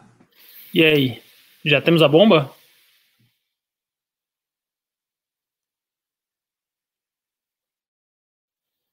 Ok, voltei, voltei. Atenção, mudei aí o título da live. Vocês podem ver aí, tá? Matéria do antagonista, furo do antagonista, tá? Bolsonaro, Bolsonaro ordenou a Célio, o funcionário que estava na reunião, que pegasse cartão de memória com gravação da reunião ministerial do dia 22, tá? O antagonista apurou que partiu do próprio Bolsonaro a ordem para que Célio Faria Júnior pegasse o cartão de memória com a gravação da polêmica reunião ministerial do dia 22 de abril. Já aconteceu de o chefe da assessoria especial da presidência mandar integrantes da equipe de audiovisual apagarem a mídia em sua frente, mas foi a primeira vez que ele levou o cartão. Como revelamos na terça, o antagonista, Célio devolveu o arquivo de imagem formatado, sem qualquer conteúdo, após quase duas semanas. É provável que tenha feito um backup, pois Bolsonaro chegou a dizer publicamente que havia mandado legendar o vídeo para divulgação, tendo abandonado a ideia posteriormente. Uma foto oficial do encontro, disponível no site do Planalto, confirma a presença do cinegrafista Andriele Cirino registrando a reunião. Cirino é sargento do Exército e foi contratado pelo porta-voz, general Rego Barros, afastado das funções por causa do Covid. Mais cedo, a AGU fez um pedido a Celso de Mello para que ele possa entregar apenas o trecho do embate entre Sérgio Moro e Jair Bolsonaro. O ministro deve decidir ainda hoje sobre o tema, que virou cabo de guerra entre o presidente e seu ex-ministro. Tá? Na manifestação ao Supremo, a AGU diz que há informações sensíveis que precisam ser mantidas em sigilo. Ministros presentes relatam que Bolsonaro estava irritado por saber de investigações de seu interesse pela imprensa. Bomba, bomba, bomba, hein? Então parece que Bolsonaro estava querendo fazer, se não queima de arquivo, guardar o arquivo ali com ele. O que, que ele será que Bolsonaro não quer que as pessoas saibam da reunião? E veja, eu não sou aqui o adepto de vazamentos e que é, informações de Estado tenham que ficar públicas o tempo todo. Certas coisas não têm que ficar públicas a qualquer hora, a qualquer minuto. Mas a partir do momento que estamos tendo uma briga, uma querela envolvendo o ex-ministro Sérgio Moro e Jair Bolsonaro sobre um tema sensível que se refere à interferência do presidente da República em investigações que envolvem seus familiares e que envolvem deputados, empresários e aliados seus, isso interessa ao Brasil sim, porque se ele começou a mexer aí, ele comecei a querer, a querer usar os instrumentos de investigação, o aparato de repressão do Estado contra seus adversários políticos é um estalo. Tá? E conhecendo o histórico de Bolsonaro e conhecendo o espírito antidemocrático desse vagabundo, tá? Nossa democracia corre sim um risco. O que, é que vocês têm a me dizer sobre isso? É, cara, é, de novo o Bolsonaro tentando obstruir a justiça, né? Não seria a primeira vez. Na verdade, ele está escondendo isso, né, para obstruir a justiça, para esconder, veja bem, é quase um Inception, que ele obstruiu a justiça. Então, quer dizer, ele estava na reunião, ele mandou trocar o superintendente da, da Polícia Federal para não investigar os crimes contra ele, contra o filho, contra a lavagem de dinheiro da Copenhagen, a, contra a, a, o possível envolvimento dele com as milícias, né? Tanto é que chegou a se adiantar ali, fala que o filho dele pegou metade do condomínio, coisa que não tinha nada a ver com o contexto do Covid quando deu aquela entrevista, ou o contexto do, da demissão do Moro quando deu aquela entrevista. Então, assim, ele vai e, sub, e, e substitui o diretor-geral da Polícia Federal para intervir na justiça? E aí ele vai, pega essa gravação de, de uma reunião que ele supostamente ali teria é, ou ameaçado ou cobrado mais incisivamente essa substituição, e ele pede para assumir com essa gravação, ou seja, para intervir na justiça, para não mostrar que ele estava intervindo na justiça. Então, assim, quem ainda acredita nesse cara, desculpa. Ou é muita forma, falta de informação, muito fanatismo, ou cegueira mesmo, ou burrice, mau caratismo, não sei o que, que é. Mas assim, não tem nenhum motivo racional, nenhum motivo lógico para você continuar acreditando no governo Bolsonaro. E as provas são cada vez mais claras, são cada vez mais é, é, vindo à tona, né? E isso aí acho que é só mais um exemplo disso, apesar de ser um exemplo caro, claro, uh, de ser um dos maiores exemplos que a gente teve até aqui, é só mais um exemplo, né? É só mais uma coisa ali para o rol de provas uh, que esse governo é essencialmente corrupto. Não só assina embaixo do que o Ravena disse, como também é, chamam a atenção aí para um detalhe, né? Que foi o comentário aí do ministro que falou em off aí, protagonista, que no dia o Bolsonaro estava extremamente irritado por saber pela imprensa de investigações de seu interesse. Então, para mim, isso corrobora a tese de que a preocupação dele é principalmente política. É um vídeo em que ele tá puto, que muito provavelmente fala de alguma investigação envolvendo ou ele ou os filhos dele, e que fala que precisa trocar para ele ficar sabendo da investigação antes. Né? Então, isso juridicamente é um desastre para ele, mas mais do que juridicamente, politicamente, para o povo ver o presidente da República bravo, porque ele deveria saber de uma investigação envolvendo um filho dele, e ele ameaçar trocar um cargo, e ele, puto, no meio de uma reunião de ministro, desesperado, bravo, falando que trocaria o ministério todo e que ninguém mais tem carta branca por causa disso, porque ele ficou sabendo uma investigação envolvendo o filho dele pela imprensa, e ele queria saber antes ter informação privilegiada ilegalmente, isso, politicamente, assim, é o, é o assim, não, não existe narrativa que, que sustente é, é, é, é, que faça a defesa razoável, plausível, aceitável de um vídeo desses, né? É, é seria realmente um desmoronamento da popularidade dele, passar a imagem realmente de um cara autoritário e corrupto que quer utilizar a máquina pública para proteger ali dos próprios escândalos, né? Então, para mim, essa é a principal preocupação dele. É, esse vídeo dele, puto, falando que vai trocar tudo, que ninguém mais tem carta branca, porque se alguém tiver carta branca, ele não vai ficar sabendo da investigação que pode descobrir escândalo dele e da família dele. E parece então que todo mundo que estava tratando, ai, desmoronou, Moro, bababá, Moro tá levando ele lá pra toca. O Moro, eu acho que é uma jiboia. Ele fica enrolando, o cara, não, é só cobra, aí tá brincando aqui comigo. Quando viu, mano, o cara tá com a cervical toda moída, tá sendo asfixiado, ele não é nem por corona. Faço até uma pequena, antes de ir para o próximo clima, eu faço uma pequena pergunta para aqui, para o, o Ravena, tá? Marcelo Ravena, para evitar que o CNPJ morre, você pode dar cloroquina para ele? Com azitromicina, tá? E fosfatemamina. Você misturar é. os três aí no coquetel, bater, mandar na junta comercial, o CNPJ parece que sobrevive. Caralho! Isso bom. Vamos ver se a lei de falências permite. É, vou pro próximo pimba aqui. Cara de Anitta, assim, não? O quê? Dá uma salpicada de Anitta, assim, porque o Marcos Pontes tá, tá querendo, mano, jogar a, a, o vermífugo lá da Anitta. É, até o, o, é, com o nome dela. Vamos lá. Leonardo II mandou cincão e disse: Esse pedido para aceitar a gravação parcial é porque eles editaram. Quem não deve não teme nem esconde. E eu sempre digo, como é que é? acho que é João 8,32? E conhecereis a verdade, e a verdade vos libertará. É, aprendi Cara, isso com o é Felipe é Martins. Bom, né? Fica lacrando em cima do Bolsonaro com um provérbio bíblico, né? É tipo. É. é. muito bom, velho, porque ele. É, bom, é uma, uma meta piada, né? Ele fica Deus acima de tudo, não sei o que lá, e agora a Bíblia tá contra ele, né? É o que eu sempre disse, sempre defendi também. Bandido tem que se fuder e acabou. Esse negócio de processo aí, ah, tô enrolando para dar uma prova. É por quê? Porque é vagabundo. É porque é vagabundo. Tá enrolando aí, tá querendo dar pedala na justiça, é vagabundo. Bandido tem que o quê? A gente já sabe muito bem, né? Presídio de pedrinhas aí pra ele. Eu ia falar isso. É, é, é, só não ocultar a prova, é só não querer favorecer os filhos, é, é só fazer. No Copenhague. Ai, meu Deus, que delícia essa queda do Bolsonaro. Ah, não consigo nem esconder aqui, ó. Grumpy Cat Gamer mandou 5 reais disse: Com esta entrevista da Regina e a procissão do Bolsonaro, começa a acreditar na teoria da conspiração do Renan. O governo é uma grande sketch humor. É óbvio, isso aí tá cada vez mais forte. E novamente, eu já tô aguardando a, a final season. Assim, vai ser incrível quando terminar o governo. Acho que vai terminar. Eu acho que volta o nazista, viu? O, o nazista ressuscita, volta no final. E, cara, volta ele, volta o Vélez. Pode, assim, é, sempre acontece no final da série de voltar alguns personagens que todo mundo achou que morreu e eles vão fazer um uh, né? Eu acho que volta o Vélez e volta o nazista. O nazista, você sabe que o nome dele não é Roberto Alvim, né? Roberto Alvim é o nome que ele escolheu, né? É de um ah, nome é? artístico, assim. Não, é, não, não tem Alvim no nome dele. Sério, é sério. É, sério. é o nome de guerra dele? nome de guerra? Qual guerra? A segunda?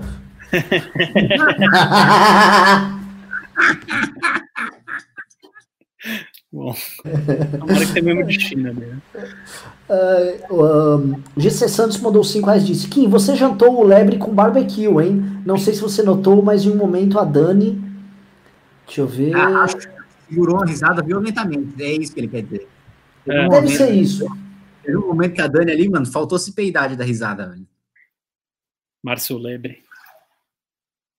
É, aquilo foi muito, assim, posso falar, foi muito desrespeitoso da sua parte, assim. Eu, eu, eu achei deselegante, deu até briga nos grupos do MBL, porque você não devia fazer aquilo com aquele cara, velho. A gente nem sabia que ele era deputado federal, um monte de gente assistiu ele, descobriram que o Márcio Lebre existe.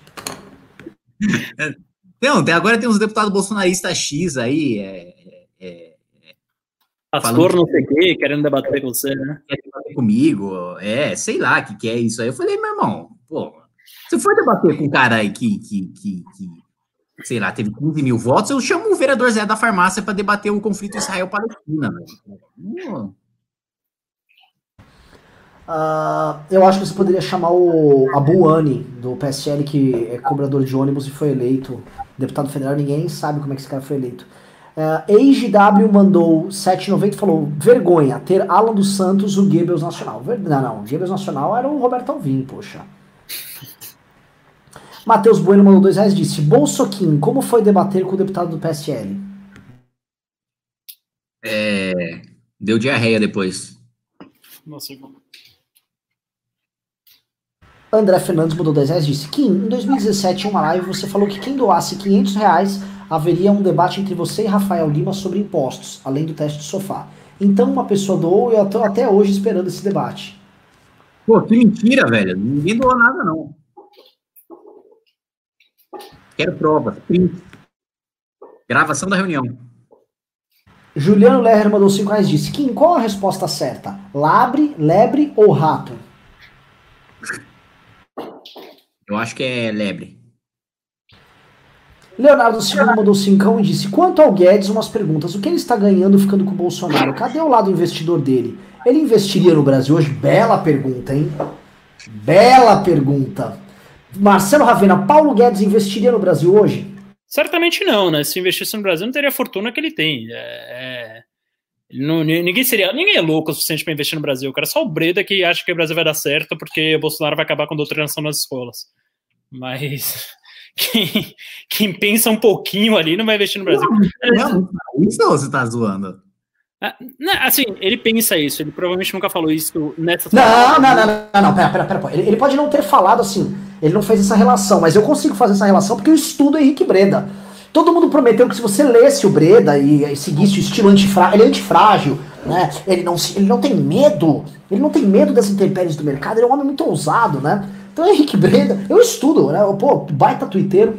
E o que acontece? Ele falou o seguinte: eu tô voltando uma parte de mim para ajudar a ter um Brasil melhor. Já ganhei muito dinheiro. Esse tipo de coisa ele já falou. Então, construir um Brasil melhor é o combate que ele tá fazendo cultural lá. Ele divulga aí e tal. E ele vai lá e tá ajudando o Weintraub, da RT na retardada toda tal. Então, ele crê que ele está cumprindo um papel de tornar o Brasil melhor, difundindo isso. Perde, perde para salvar o Brasil. Com certeza. Teve um Twitter que rodou muito, um tweet que rodou hoje muito, do Vitor Weiler, que é o seguinte: juros dos Estados Unidos, produtividade da Bolívia, segurança jurídica da Namíbia, estabilidade política da Turquia e câmbio da Argentina. Com a união dos seus poderes, nós formamos o Brasil. Então é, é, o cenário que a gente tem hoje, né? Estabilidade política de, de, países como a Turquia, que toda hora tem golpe, Erdogan vai, volta, não volta. O câmbio da Argentina, né? Também a gente já chamando o real de Bolívar brasileiro, ou Bolívar real uh, que está valendo tanto quanto a moeda da Venezuela, já descolou de todos os emergentes. Então, assim, é, por que alguém investiria hoje no Brasil? A pergunta é essa, assim, o que é que pode dar certo no Brasil? O que é que, qual vai ser a grande revolução que vai fazer a gente andar nos próximos meses, nos próximos anos? Não tem, não tem, infelizmente não tem. Olha, eu, eu vi um meme, tá, de uma deputada bolsonarista, onde aparentemente numa reunião interna no Ministério da Economia, eles têm uma lista de 500 trilhões de reais em privatizações, tá? Ah, em 10 anos. Fizeram, né? é a métrica Isso. E, e, então, aparentemente, as coisas estão resolvidas. Vamos lá, próximo Pimba. Uh, Oliver Droll mandou 5 reais e disse: Renan, qual o link do, da live com a Vera que você mencionou ontem? Algum canal aqui no YouTube ou é fora? Dá uma dica aí. Olha, eu não vou dar a dica porque a live está acontecendo agora e é concorrente da nossa hoje, então vou manter vocês aqui. Infotrix, Pimba Especial. Esse cara é bem legal, ele está ajudando a gente bastante. O movimento desistiu do Universo Estudantil não, o University será comprado na Academia MBL, tá? Que aliás vocês precisam entrar, nós vamos lançar. Prestem atenção, pessoal. Digite 1 se você for topar entrar, digite 2 falar, não, não quero. Vai ser 30 reais por mês, vocês vão ter aulas recorrentes com Kim, comigo, com o professor Ricardo, com o Holiday, um monte de aula, vai ter mini documentários e vai ser um aplicativo e numa plataforma estilo Netflix, vai ter artigos especiais, material, você vai fazer prova, vai ter tudo e você vai ser integrado ao universo do MBS, vai ganhar amigos, vai ter um universo todo ali pra gente construir junto líderes prontos para o desafio que nós teremos, porque não adianta a gente ir fazer toda uma luta e chega na época, por exemplo, de uma eleição, aí você fala, quem eu vou votar? Puta, mano, tem a mina lá do, de Santa Catarina, assim, aquela que tá com a cara assim, não dá, né? A gente precisa formar lideranças olhando, inclusive, para o longo prazo. Então, digite um, você topa, dois, você fala, não, não. Vitor Maia mandou cincão e disse: é, é indecente a frase do ministro da Economia. Eu não vi qual foi a frase. Não vi também. Não vi.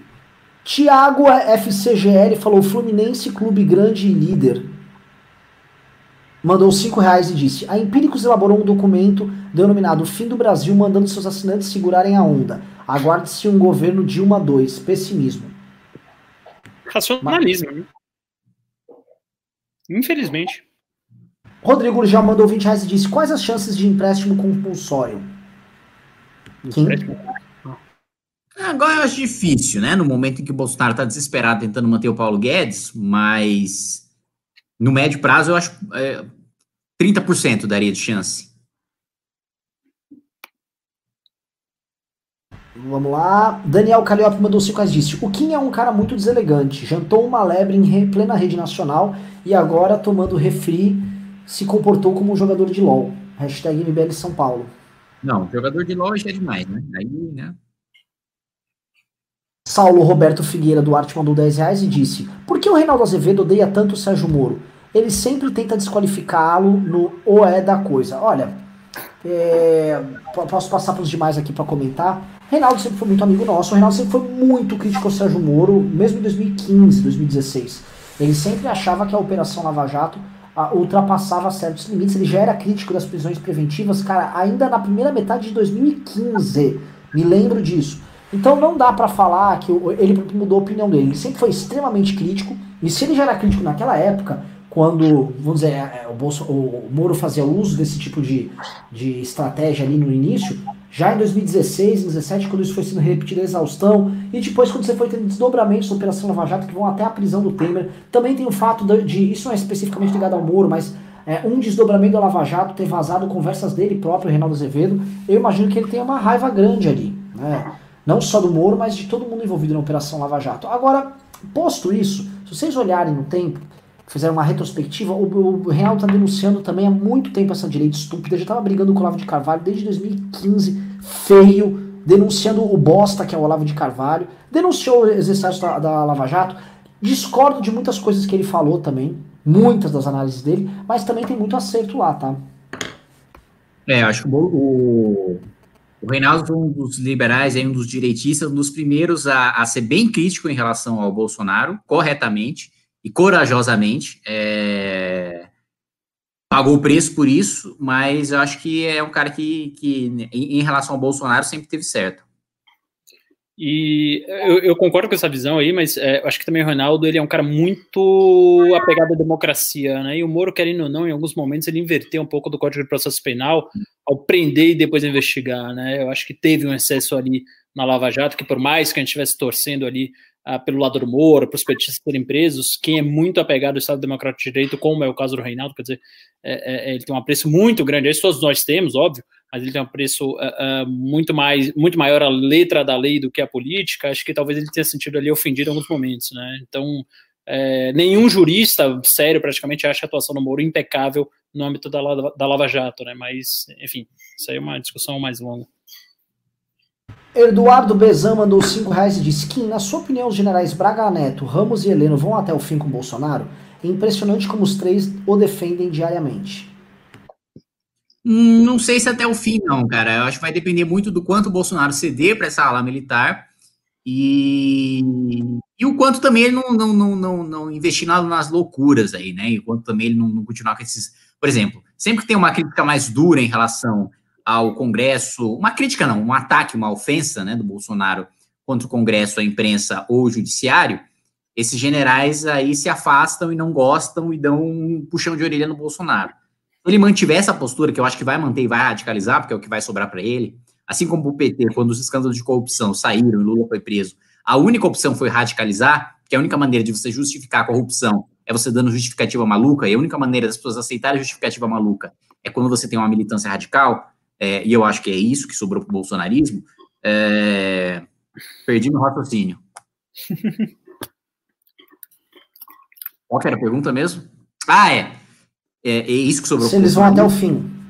Isso é o único que sobrou para o bolsonarismo. Eu acho que a tendência é que não, que não estejam com ele até o fim. Mas pode estar enganado. Hum, só lembrando que o Heleno vai até o fim, sim, viu? O Heleno é louquinho. O Heleno é, Heleno é, é maluco. Luiz Carlos Sa... Acabou de sair aqui uma notícia, tá? Não é uma grande notícia, não é uma notícia urgente, podia ter saído amanhã, mas acho que vale a gente comentar.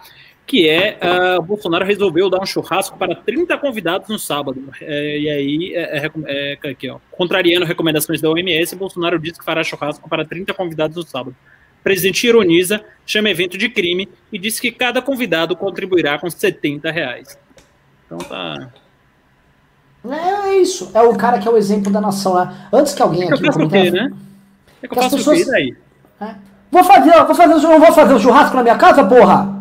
Eu não vou fazer. Os caras não entendem que o, o, o, o chefe de Estado, uma das suas funções é justamente dar o exemplo. Ele fala: olha como eu estou fazendo esse sacrifício junto com vocês, né?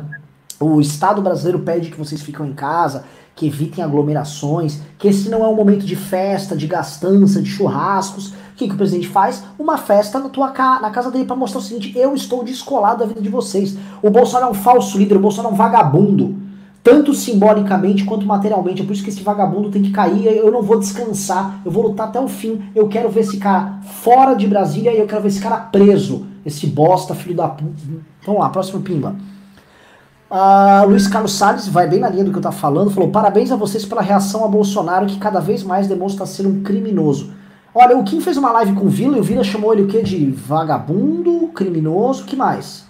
criminoso, terrorista, corrupto, quadrilheiro, junto uma caterva ao redor dele ali, de uma ignorância pantagruélica, entendeu? Um negócio que, que não se via ali, às vezes se compara ali, se ele renunciar, não se pode sequer comparar com o Gênio Quadros em 85 ali, que é que Gênio Quadros que vocês conhecem, entendeu? A garotada meninada conhece, não conhece Gênio Quadros ali, que ganhou prefeitura e que depois ganhou o governo do estado e depois, logo depois, virou deputado federal e se elegeu vice-presidente. Não, não se pode comparar. E você vê também aquele ministro da educação criminoso também. O senhor vai entrar, um bandido ignorante, não conhece a história do Brasil, entendeu? Chamou Deodoro da Fonseca um herói, um herói, comparou Deodoro da Fonseca a Lula. É um bandido. É o pior. Nós vimos na época do PT o projeto criminoso de poder. Agora nós temos o projeto criminoso de poder 2. É o que os bandidos quadrilheiros juntam essa caterva aí. Isso é uma vergonha. É isso, é isso. Desculpa de ficar. Uh, uh, a Chalma Teixeira mandou 20 reais e disse. Por que os grupos regionais, estou em Santa Catarina, não organizam um envio de e-mails em massa para o Rodrigo Maia e para os deputados federais? Seria uma forma de externar a vontade popular do impeachment, já que não dá para ir às ruas. Eu gostei da ideia, mais do que e-mail, que acho que meio deputado não dá bola. Ou dá, Kim? Não, dá, dá, dá. Ligar, ligar no gabinete, mandar e-mail e tal, acho que dá, dá um.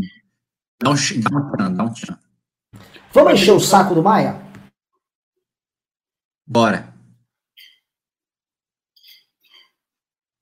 Gabriel Vosilius mandou 10 reais e disse: Carolina de, Caroline de Tony parece o Voldemort. Não farei comentários à aparência dela, não sei se. Não sei de onde você tirou isso. Anderley Pastrello mandou 10 reais e disse: Oi, Kim, tem uma peça no Twitter, uh, te, uh, mandou aí o, o link, te acusando de apagar a live onde fala que o Jair vai ser preso. Já sei que as lives ficam em podcast. Quer comentar? Me acusando de apagar a live. Não, gente, essa live aí foi uma live que deu erro na conexão, mas assim, tudo que gravaram lá e estão espalhando na live, eu falaria de novo. O Bolsonaro realmente tem elemento de prova para ser preso, e tem que ser preso mesmo. Um abraço. Achou ruim, chora, meu irmão. Que homem. É, é não, o que eu acho engraçado que os Minions, né? Eles, eu lembro que se você fizesse alguma crítica, eles achavam assim, o quê? Mas que heresia, eles estão criticando o Bolsonaro. Hoje a gente tá falando cadeia pro vagabundo, impeachment vagabundo. Então o gado já nem sabe, o gado ainda. Tem alguns que ficam impressionados, tipo, o Kim falou que o Bolsonaro tem que ser preso. Meu Deus, eu, vou. Tem que ser preso, entendeu? Nossa democracia tem que demonstrar que é pujante, entendeu? Tem que acabar com esse projeto de poder acachapante contra a população brasileira. Acho que o Bolsonaro deve ser preso porque eu sou bolsonarista nesse aspecto. Acho que bandido tem que ser preso. Eu acho que bandido bom. Vamos, vamos pro próximo pimba. É, Guilherme Velsbach mandou 10 reais e disse: As sementes do mestre Karim, também conhecidas como semente dos deuses, não curam doenças, só ferimentos. Na saga dos androides, onde Goku ficou doente do coração e adiantou usá-la. Eu não entendo nada disso. Sei nem o que você está falando. Pessoal, já são 8h40, então vou fazer o seguinte: estão suspensos os pimbas. Quem pimbou já pimbou. Quem não pimbou, não pimba mais, a menos que você mande pimbas acima de 20 reais. Pimbou acima de 20 reais, a gente lê. Se mandou pimbinha de 5, aí, meu, agradeço, mas não lerei. Luiz Freneda mandou 5 reais e disse: Senhora, Senhores, concordo com as críticas ao presidente, mas não vejo vocês criticando o presidente da Câmara, Rodrigo Maia. Por quê? Porque Luiz, ele comprou a gente. Pô. Você devia estar se informando. Se você olhar, por exemplo, o site, importante site de notícias Conexão Política, ou importante site de notícias é, Terça Livre, com certeza você vai encontrar alguma informação sobre isso. Brincadeira, tô tirando, tirando onda. A gente critica o Maia assim, já criticou várias vezes. Agora, é, o impacto uh, deletério do Bolsonaro na vida de nós brasileiros, no projeto que nós estamos lutando há mais de cinco anos, nos valores que nós defendemos, no combate à corrupção, é maior, inclusive, que o do Rodrigo Maia. O Bolsonaro é um problema maior que o Rodrigo Maia. Claro. Basta ver que o Bolsonaro faz tudo que o Maia faz de errado e com outros adicionais. O, ah, o Maia é do Centrão, o Bolsonaro também. Ah, o Maia é contra as, a, as investigações da Lava Jato. O Bolsonaro também, ele destruiu a Lava Jato. Ah, o Maia não gosta do Moro, porque ele é, é, é o Botafogo. Legal, o Bolsonaro também não. Tudo que você vai ver de problema do Maia, o Bolsonaro faz e numa intensidade maior. E isso a despeito de tentar destruir a democracia, tentar proteger os filhos ladrões, é, enganar as pessoas, jogar esperanças vãs delas em recuperação econômica, combate à corrupção. O Bolsonaro ainda ele é, é 10 vezes pior que Maia. Agora sim, a gente já atacou o Maia, já tem o Kim não votou no Maia para presidência da Câmara. E é natural, é do jogo. Guilherme Vels mandou 10 reais disse: Renan, você fala muito do Alasca, mas o senhor Hélio Beltrão merece uma lembrança também. Particularmente, acho ele pior. O Hélio Beltrão é um amigo nosso também adota a política de não falar mal de pessoas que estiveram conosco na luta é, dos últimos anos. Eu sei que você tá aí rindo aqui. Ah, é muito bom. Eu tô me ensinando dos Santos agora. Né? Pedindo pra gente comentar. gente, não é amigo nosso. Eu, eu, tô enrolando, tendo que passar pano pra, pra Hélio Beltrão, velho, porque assim, foi, foi lamentável. Aos, aos amigos tudo, aos inimigos a live. Tá, então a gente pode fazer então, uma, uma discussão de relacionamento aqui. O que, que eu faço? Eu gosto dos não, caras, acho que eles estão errados. Eu acho correto, mas eu acho engraçado só. Não, é. É, é, é desconfortante não falar, cara. É, é, me dá um. Me trava, velho. É, eu entendo. Eu... Aí é um boneco linda. Trava o quê, meu? Leonardo II mandou 20 reais e disse: Governo PT foi um filme policial com alívio cômico da Dilma. Governo Bolsonaro é um filme pós-apocalíptico, dramático, psicodélico, ficcional, que nenhum rotarista conseguiria conceber sem estar dopado por drogas fortes. Mas com certeza, com certeza. É, é, o, o, o, posso falar? O filme do o, governo Bolsonaro pode ser tipo um filme do Ed Murphy. Ele é um filme com, envolvendo policiais e criminosos e humor, tudo ao mesmo tempo. É, Bolsonaro é um filme dos trapalhões, né? Também. Uh, ah, FR mandou 2 dólares e disse: Como Kim vê o papel federal no fomento da ciência? Ah, cara, eu sou liberal. Eu acho que tem que desburocratizar e liberar para financiamento privado ao máximo. E é isso aí: McDonald's financiando pesquisas da USP. Pera, mas você não acha que o, papel, o Estado também tem que ter um papel aí? Ah, não sei não. Liberdade, cara. Não, não. Eu discordo, tá? Eu discordo. Eu não sei se, por exemplo, a gente teria grandes grandes mecenas aqui interessados em certos tipos de. Não estou falando das pesquisas caricatas que todo mundo está imaginando. Tá? É, tô falando assim, eventualmente, uma pesquisa biológica sobre biomas. Às vezes, eventualmente, não tem interessado. Eventualmente, o Estado tem que atuar, atuar em algumas áreas. Eu pego o exemplo da, da Embrapa, que é um setor. É só privatizar as florestas, que aí vai querer começar a pesquisar bioma.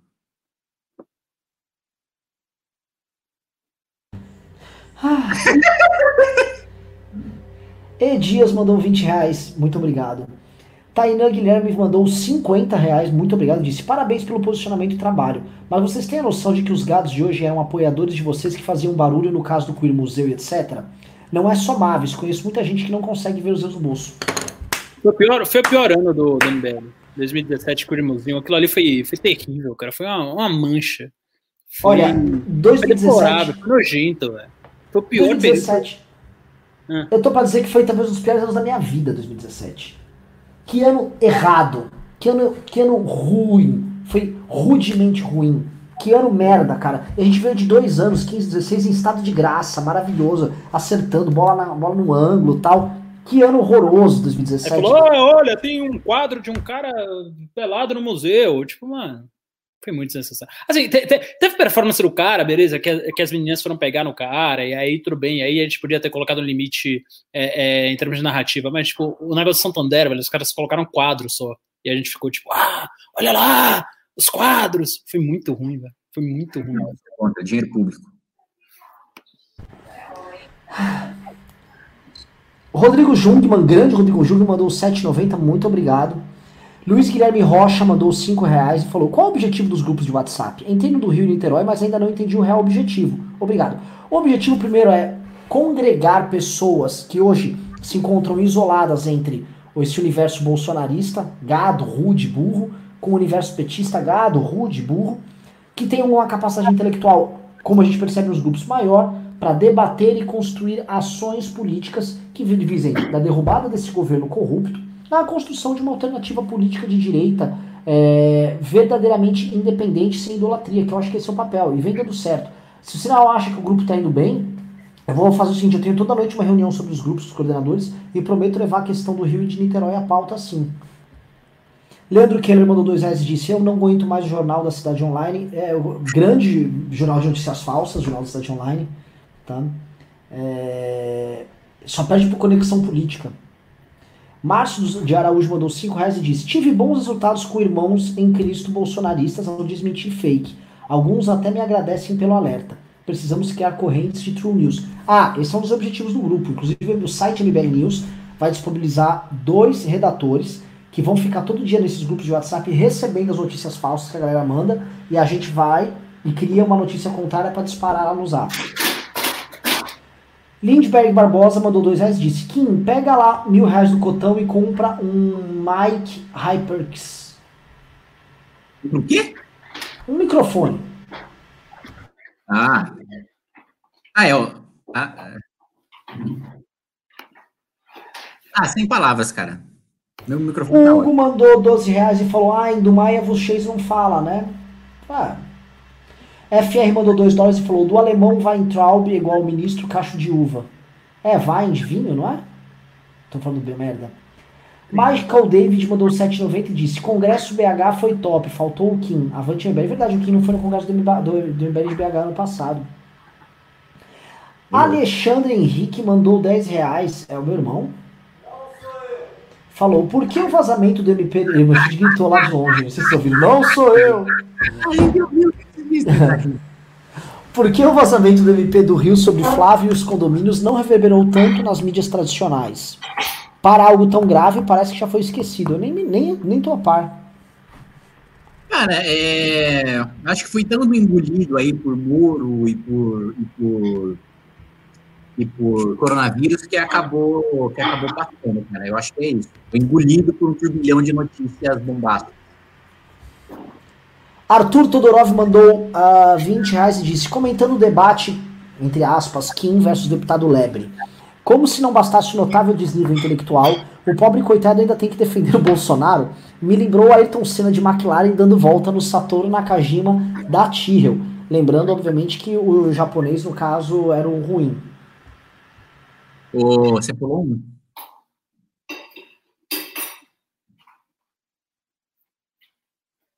Está com, você tá com o microfone mutado. Não, responde esse aí eu pergunto o próximo. É... Não, mas não tem que responder. Ele tá zoando o cara aqui, pô. E falando de, de Fórmula 1, que é a sua praia. Eu adorei o exemplo que ele deu. Ele citou a equipe Tyrrell, lembrando que em 1990, quando houve o Ayrton Senna dando volta ali naquela Tyrrell, ele estava dando volta numa Tyrrell 020, tá? Um dos primeiros carros a ter.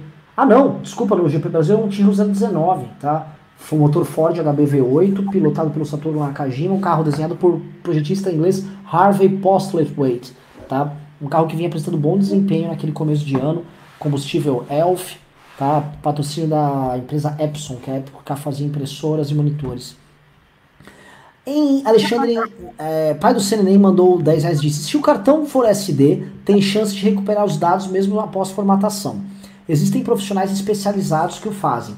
Por que ainda não levaram isso no perito? Porque o Bolsonaro não entregou ainda. é. Pior. Bumblon dos Santos, vulgo meu pai, mandou 20 reais e disse: Vocês não acham que o Bozo é insubordinado, indisciplinado, sem QI, sindicalista, o caos? Andreasa disse que tem método. Tem? Ele faz isso a vida toda? Marcelo Ravena. Não acho que tem método, não, cara. Acho que é um elefante na loja de cristais ali mesmo. O cara não sabe pra onde vai, não sabe o que tá fazendo, faz merda uma atrás da outra, combina uma coisa faz outra.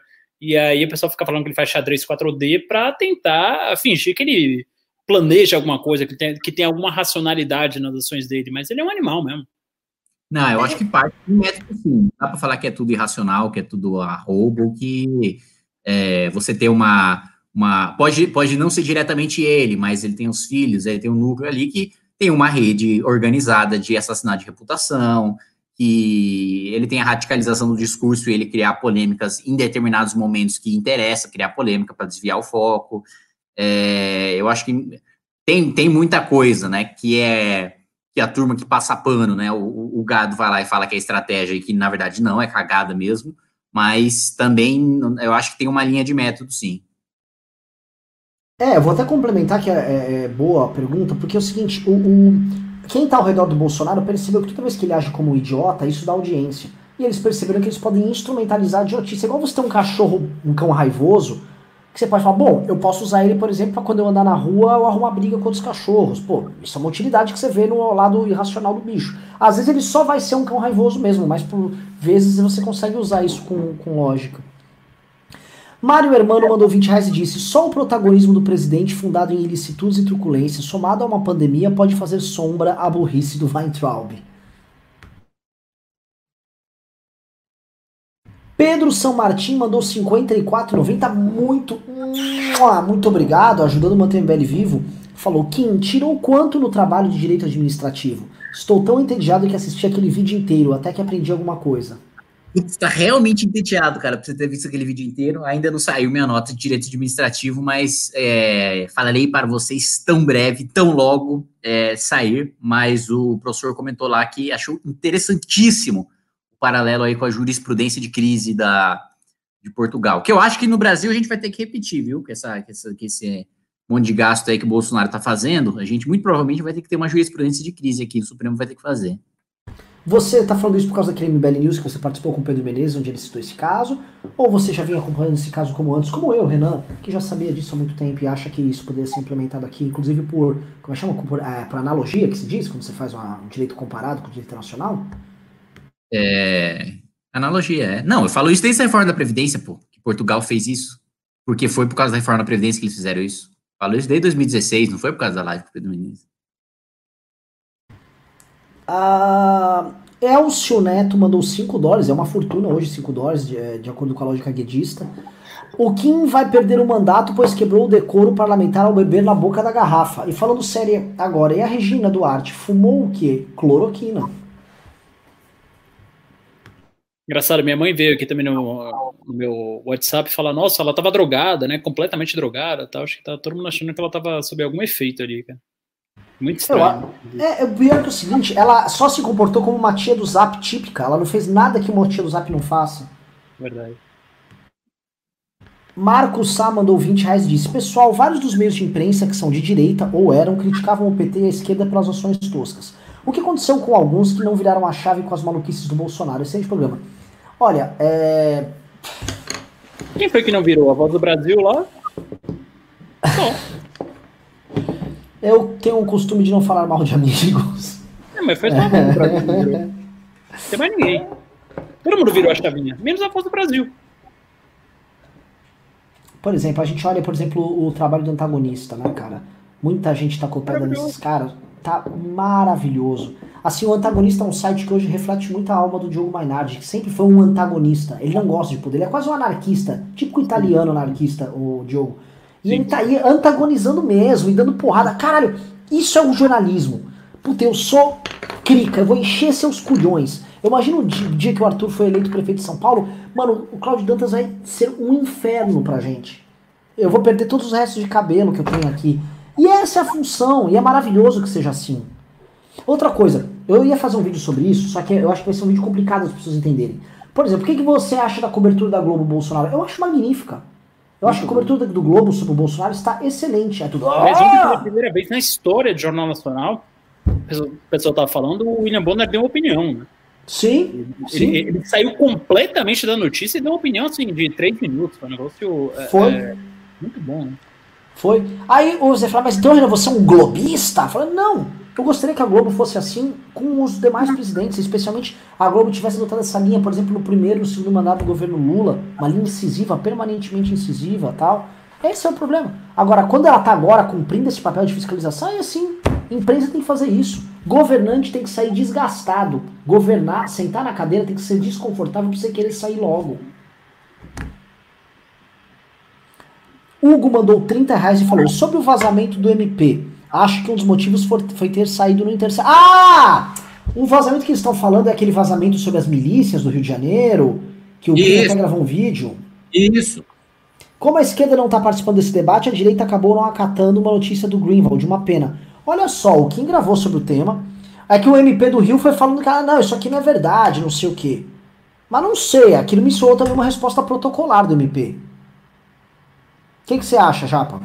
É exatamente isso. Para mim, é, foi a resposta de tá em sigilo, então a gente não pode afirmar que nada é verdade, e é isso. Mas é, eu, pessoalmente, tenho uma fonte na Polícia Civil do Rio de Janeiro que confirma que sim, aquilo está no inquérito. Não, é que assim, se for aquela matéria do Intercept, em 50% sendo verdade, o Bolsonaro e sua família eles têm que ser afastados da política a pontapé. Tá? O Brasil tem um, assim, aí meu irmão, eu acredito até em intervenção militar. Porque é um cara, não é que eles fazem só rachadinha, a rachadinha é um capital de giro obtido ilicitamente para bancar atividades ilícitas tocadas por milícias que tem inclusive esquadrões de morte que giram esse capital e devolvem dividendos. Isso é uma operação de uma complexidade gigantesca e que envolve morte, envolve extorsão, envolve participação de Cara, isso é uma das coisas mais insanas que tem. É quase como se fosse um fundo de investimento imobiliário do, do que uma milícia toca com um apoio e com, obviamente, uma passagem de pano de um hoje senador da República. E, obviamente, que abastece o cofre da família toda, que o operador da família toda sempre foi o Flávio, todo mundo sabe. Isso é escandaloso. Se for verdade isso, assim, só se o, o, o brasileiro típico for um merda, assim, ó, eu, brasileiro, sou um merda, porque permitir que essa família mantenha os pés na política, esses caras têm que ser banidos da política. Porque isso é, é de uma escrotidão de eu olhar pro PT e falar, ô PT, ó, tô confuso aqui, o PT roubou mais e tal, mas esses requintes de envolver milícia que pá, pá, mata gente, que rouba comerciante, que assalta, que faz extorsão com o comerciante honesto, que mete arma na cara do comerciante que não paga a bola deles, tá? Você desculpa. Só, cara, incêndio verdade essa história, cara. Só lixo, só ser humano de quinta categoria para querer sequer defender a possibilidade da permanência de Jair Bolsonaro e seus filhos na política. É, vamos lá pro próximo Pimba. O pessoal tá votando 2 de 1. Um. O que, que, é que tá rolando aí de, de enquete aqui? Caralho. Olha, o, o, o Riso, teve um pimbaralho aí, Riso. Ele nem vai pra mandar o pimbaralho aqui, né? Eu vou ler o pimbaralho, eu mesmo. O, o, o Rodrigo Streithorst. Streithorst. Não sei falar. Streithorst. Mandou. O bom de ter bastante gado por aqui é o cheiro de churrasco no ar. É, é bom, dá aquele. Né, aquele. Uma filmada. Né? É, é bom, é bom mesmo. Agora eu vou comentar um negócio.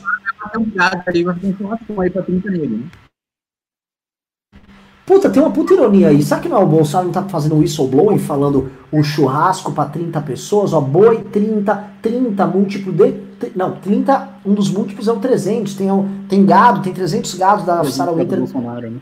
Será que isso não é uma, é uma palavra, não é um comando que o Bolsonaro está falando? Atacar este domingo! oh, ai, meu Deus.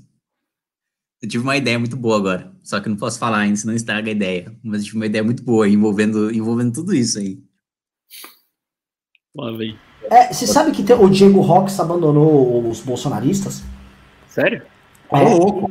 É. E aí quem sobrou aí, eles fizeram. Eles estão nessa lógica, né? Eles querem, igual eles querem o MBE, esse MBE, eles querem o MBC, Movimento Brasil Conservador, que é tão ridículo. E claramente o Eduardo Bolsonaro, que banca esses filhos da puta, né? É, o Eduardo. O, o, o... Tá atrasado o pagamento. É, não, e aí claramente assim, porra, pois, olha, vocês estão tomando um baile do MBL, né? Porque o MBL organizou um congresso online, vocês têm que organizar. Eles organizaram um congresso online deles, com grandes nomes, tipo, sei lá, professora Paula Marisa, Eduardo Bolsonaro, é, Alan dos Santos. Tipo, uau, vou assistir um congresso online dessa merda. Então eles sempre tentam imitar e fazer coisas é verdade, iguais. eu vi, vi a Super Live, coisa assim. Aí, o que que vai rolar? É... O, o, o, eles estão criando um youtuber para substituir o Diego Rox, que é o Diego Ox. Não sei se vocês viram esse, esse perfil. Não. Como assim, velho? Mas gostei, é o boi mesmo. É. é. Teve mais algum pimba? Vamos ver se teve mais algum pimba, que o riso desapareceu aqui, né? Na última hum. foi do Rodrigo. É, teve mais uns pimbinhas. Então eu vou para as considerações finais agora. Queria começar com considerações de Marcelo Ravena. Eu queria agradecer mais uma vez, Renan. Sempre um excelente estar aqui conversar com vocês. Queria pedir também no meu momento blogueirinha que me sigam no Instagram, Marcelo Castro MC. E até a próxima. Muito obrigado pela audiência. Kim Katsumoto Katagiri, nosso, nosso grande comandante oriental. Quero ouvir suas palavras de despedida para todos nós. Quero agradecer a todos pela excelente audiência de hoje. Dizer que cada vez mais, meus caros amigos, a nossa Kombi fica pesada, a nossa Kombi ganha reforços de, de do, do, do metal mais precioso e duro que existe nessa terra, prestes a passar pela fazenda bolsonarista, sem deixar pedra sobre pedra. É isso aí. A gente vai buscar todos vocês, todos vocês farsantes, mentirosos, peleiros que vão na TV. Ah, veja bem, o governo, as cartas marcadas, com a carta na manga, vou usar palavras bonitinhas e corretinhas escritas antes de eu ler nesse suposto debate para eu fingir que eu sou algo mais do que um gado. Por exemplo, eu permaneço um gado e permaneço e faço parte deste rebanho, tá? Sou um enganador de alta qualidade ou não, tá? Essa, essas pessoas aí todas vão desaparecer, tá? Eles passarão, eu passarinho. Falou, meu irmão? O MBL vai traulitar todo mundo, vai bisnagar essa putada toda, tá? Participem dos nossos grupos de WhatsApp, vem pro MBL, vem pra cá, porque é o seguinte, enquanto todo mundo, ano passado, tá? Todas as lideranças estavam ainda lá, ah, Bolsonaro, Bolsonaro, mito, não sei o quê, a gente estava denunciando esse cara e perdendo. Só confie nas pessoas que estão dispostas a perder por aquilo que, ela acredita, por aquilo que elas acreditam. Porque gente que ganha falando que tem convicções, ganha grana, ganha lá, tem um monte. Gente que perde pelas convicções são poucos. Esse aqui é um movimento que, ó, a gente tá perdendo seguidores no YouTube, no Instagram, e perde com gosto, tá? Perde com gosto. E perderemos de novo e perderemos até o fim, nem que reste só um seguidor. Então aqui não é só um, né? Já tá difícil enfrentar nós, seu bando de filha da puta. É isso. É isso aí. Super gadático, o gadão mágico, comer capim nunca foi tão divertido. É isso, o Moshi Moshi pra você. Ah, lembrando que vamos ter uma live sobre o nosso livro, tá? É, domingo ou sábado, Kim? Sábado às 20 horas. Então, sábado às 20 horas. Link exclusivo para quem estiver nos grupos de WhatsApp. Para você participar, você entrar nos grupos de WhatsApp, vai estar tá, eu e o Kim vamos estar tá debatendo sobre o livro. Por que sobre o livro? Porque o livro é uma forma de você aprender como você ser esse agente que vai enfrentar seus demônios internos para poder vencer uh, o governo Jair Bolsonaro, tá? Para você mandar pergunta, basta comprar o livro, tem na Amazon, tem na loja do MBL, compra o livro, tá? Prova para ó, comprei o livro, você manda a pergunta e te responde tudo. Fechou? Beijos e abraços, fui.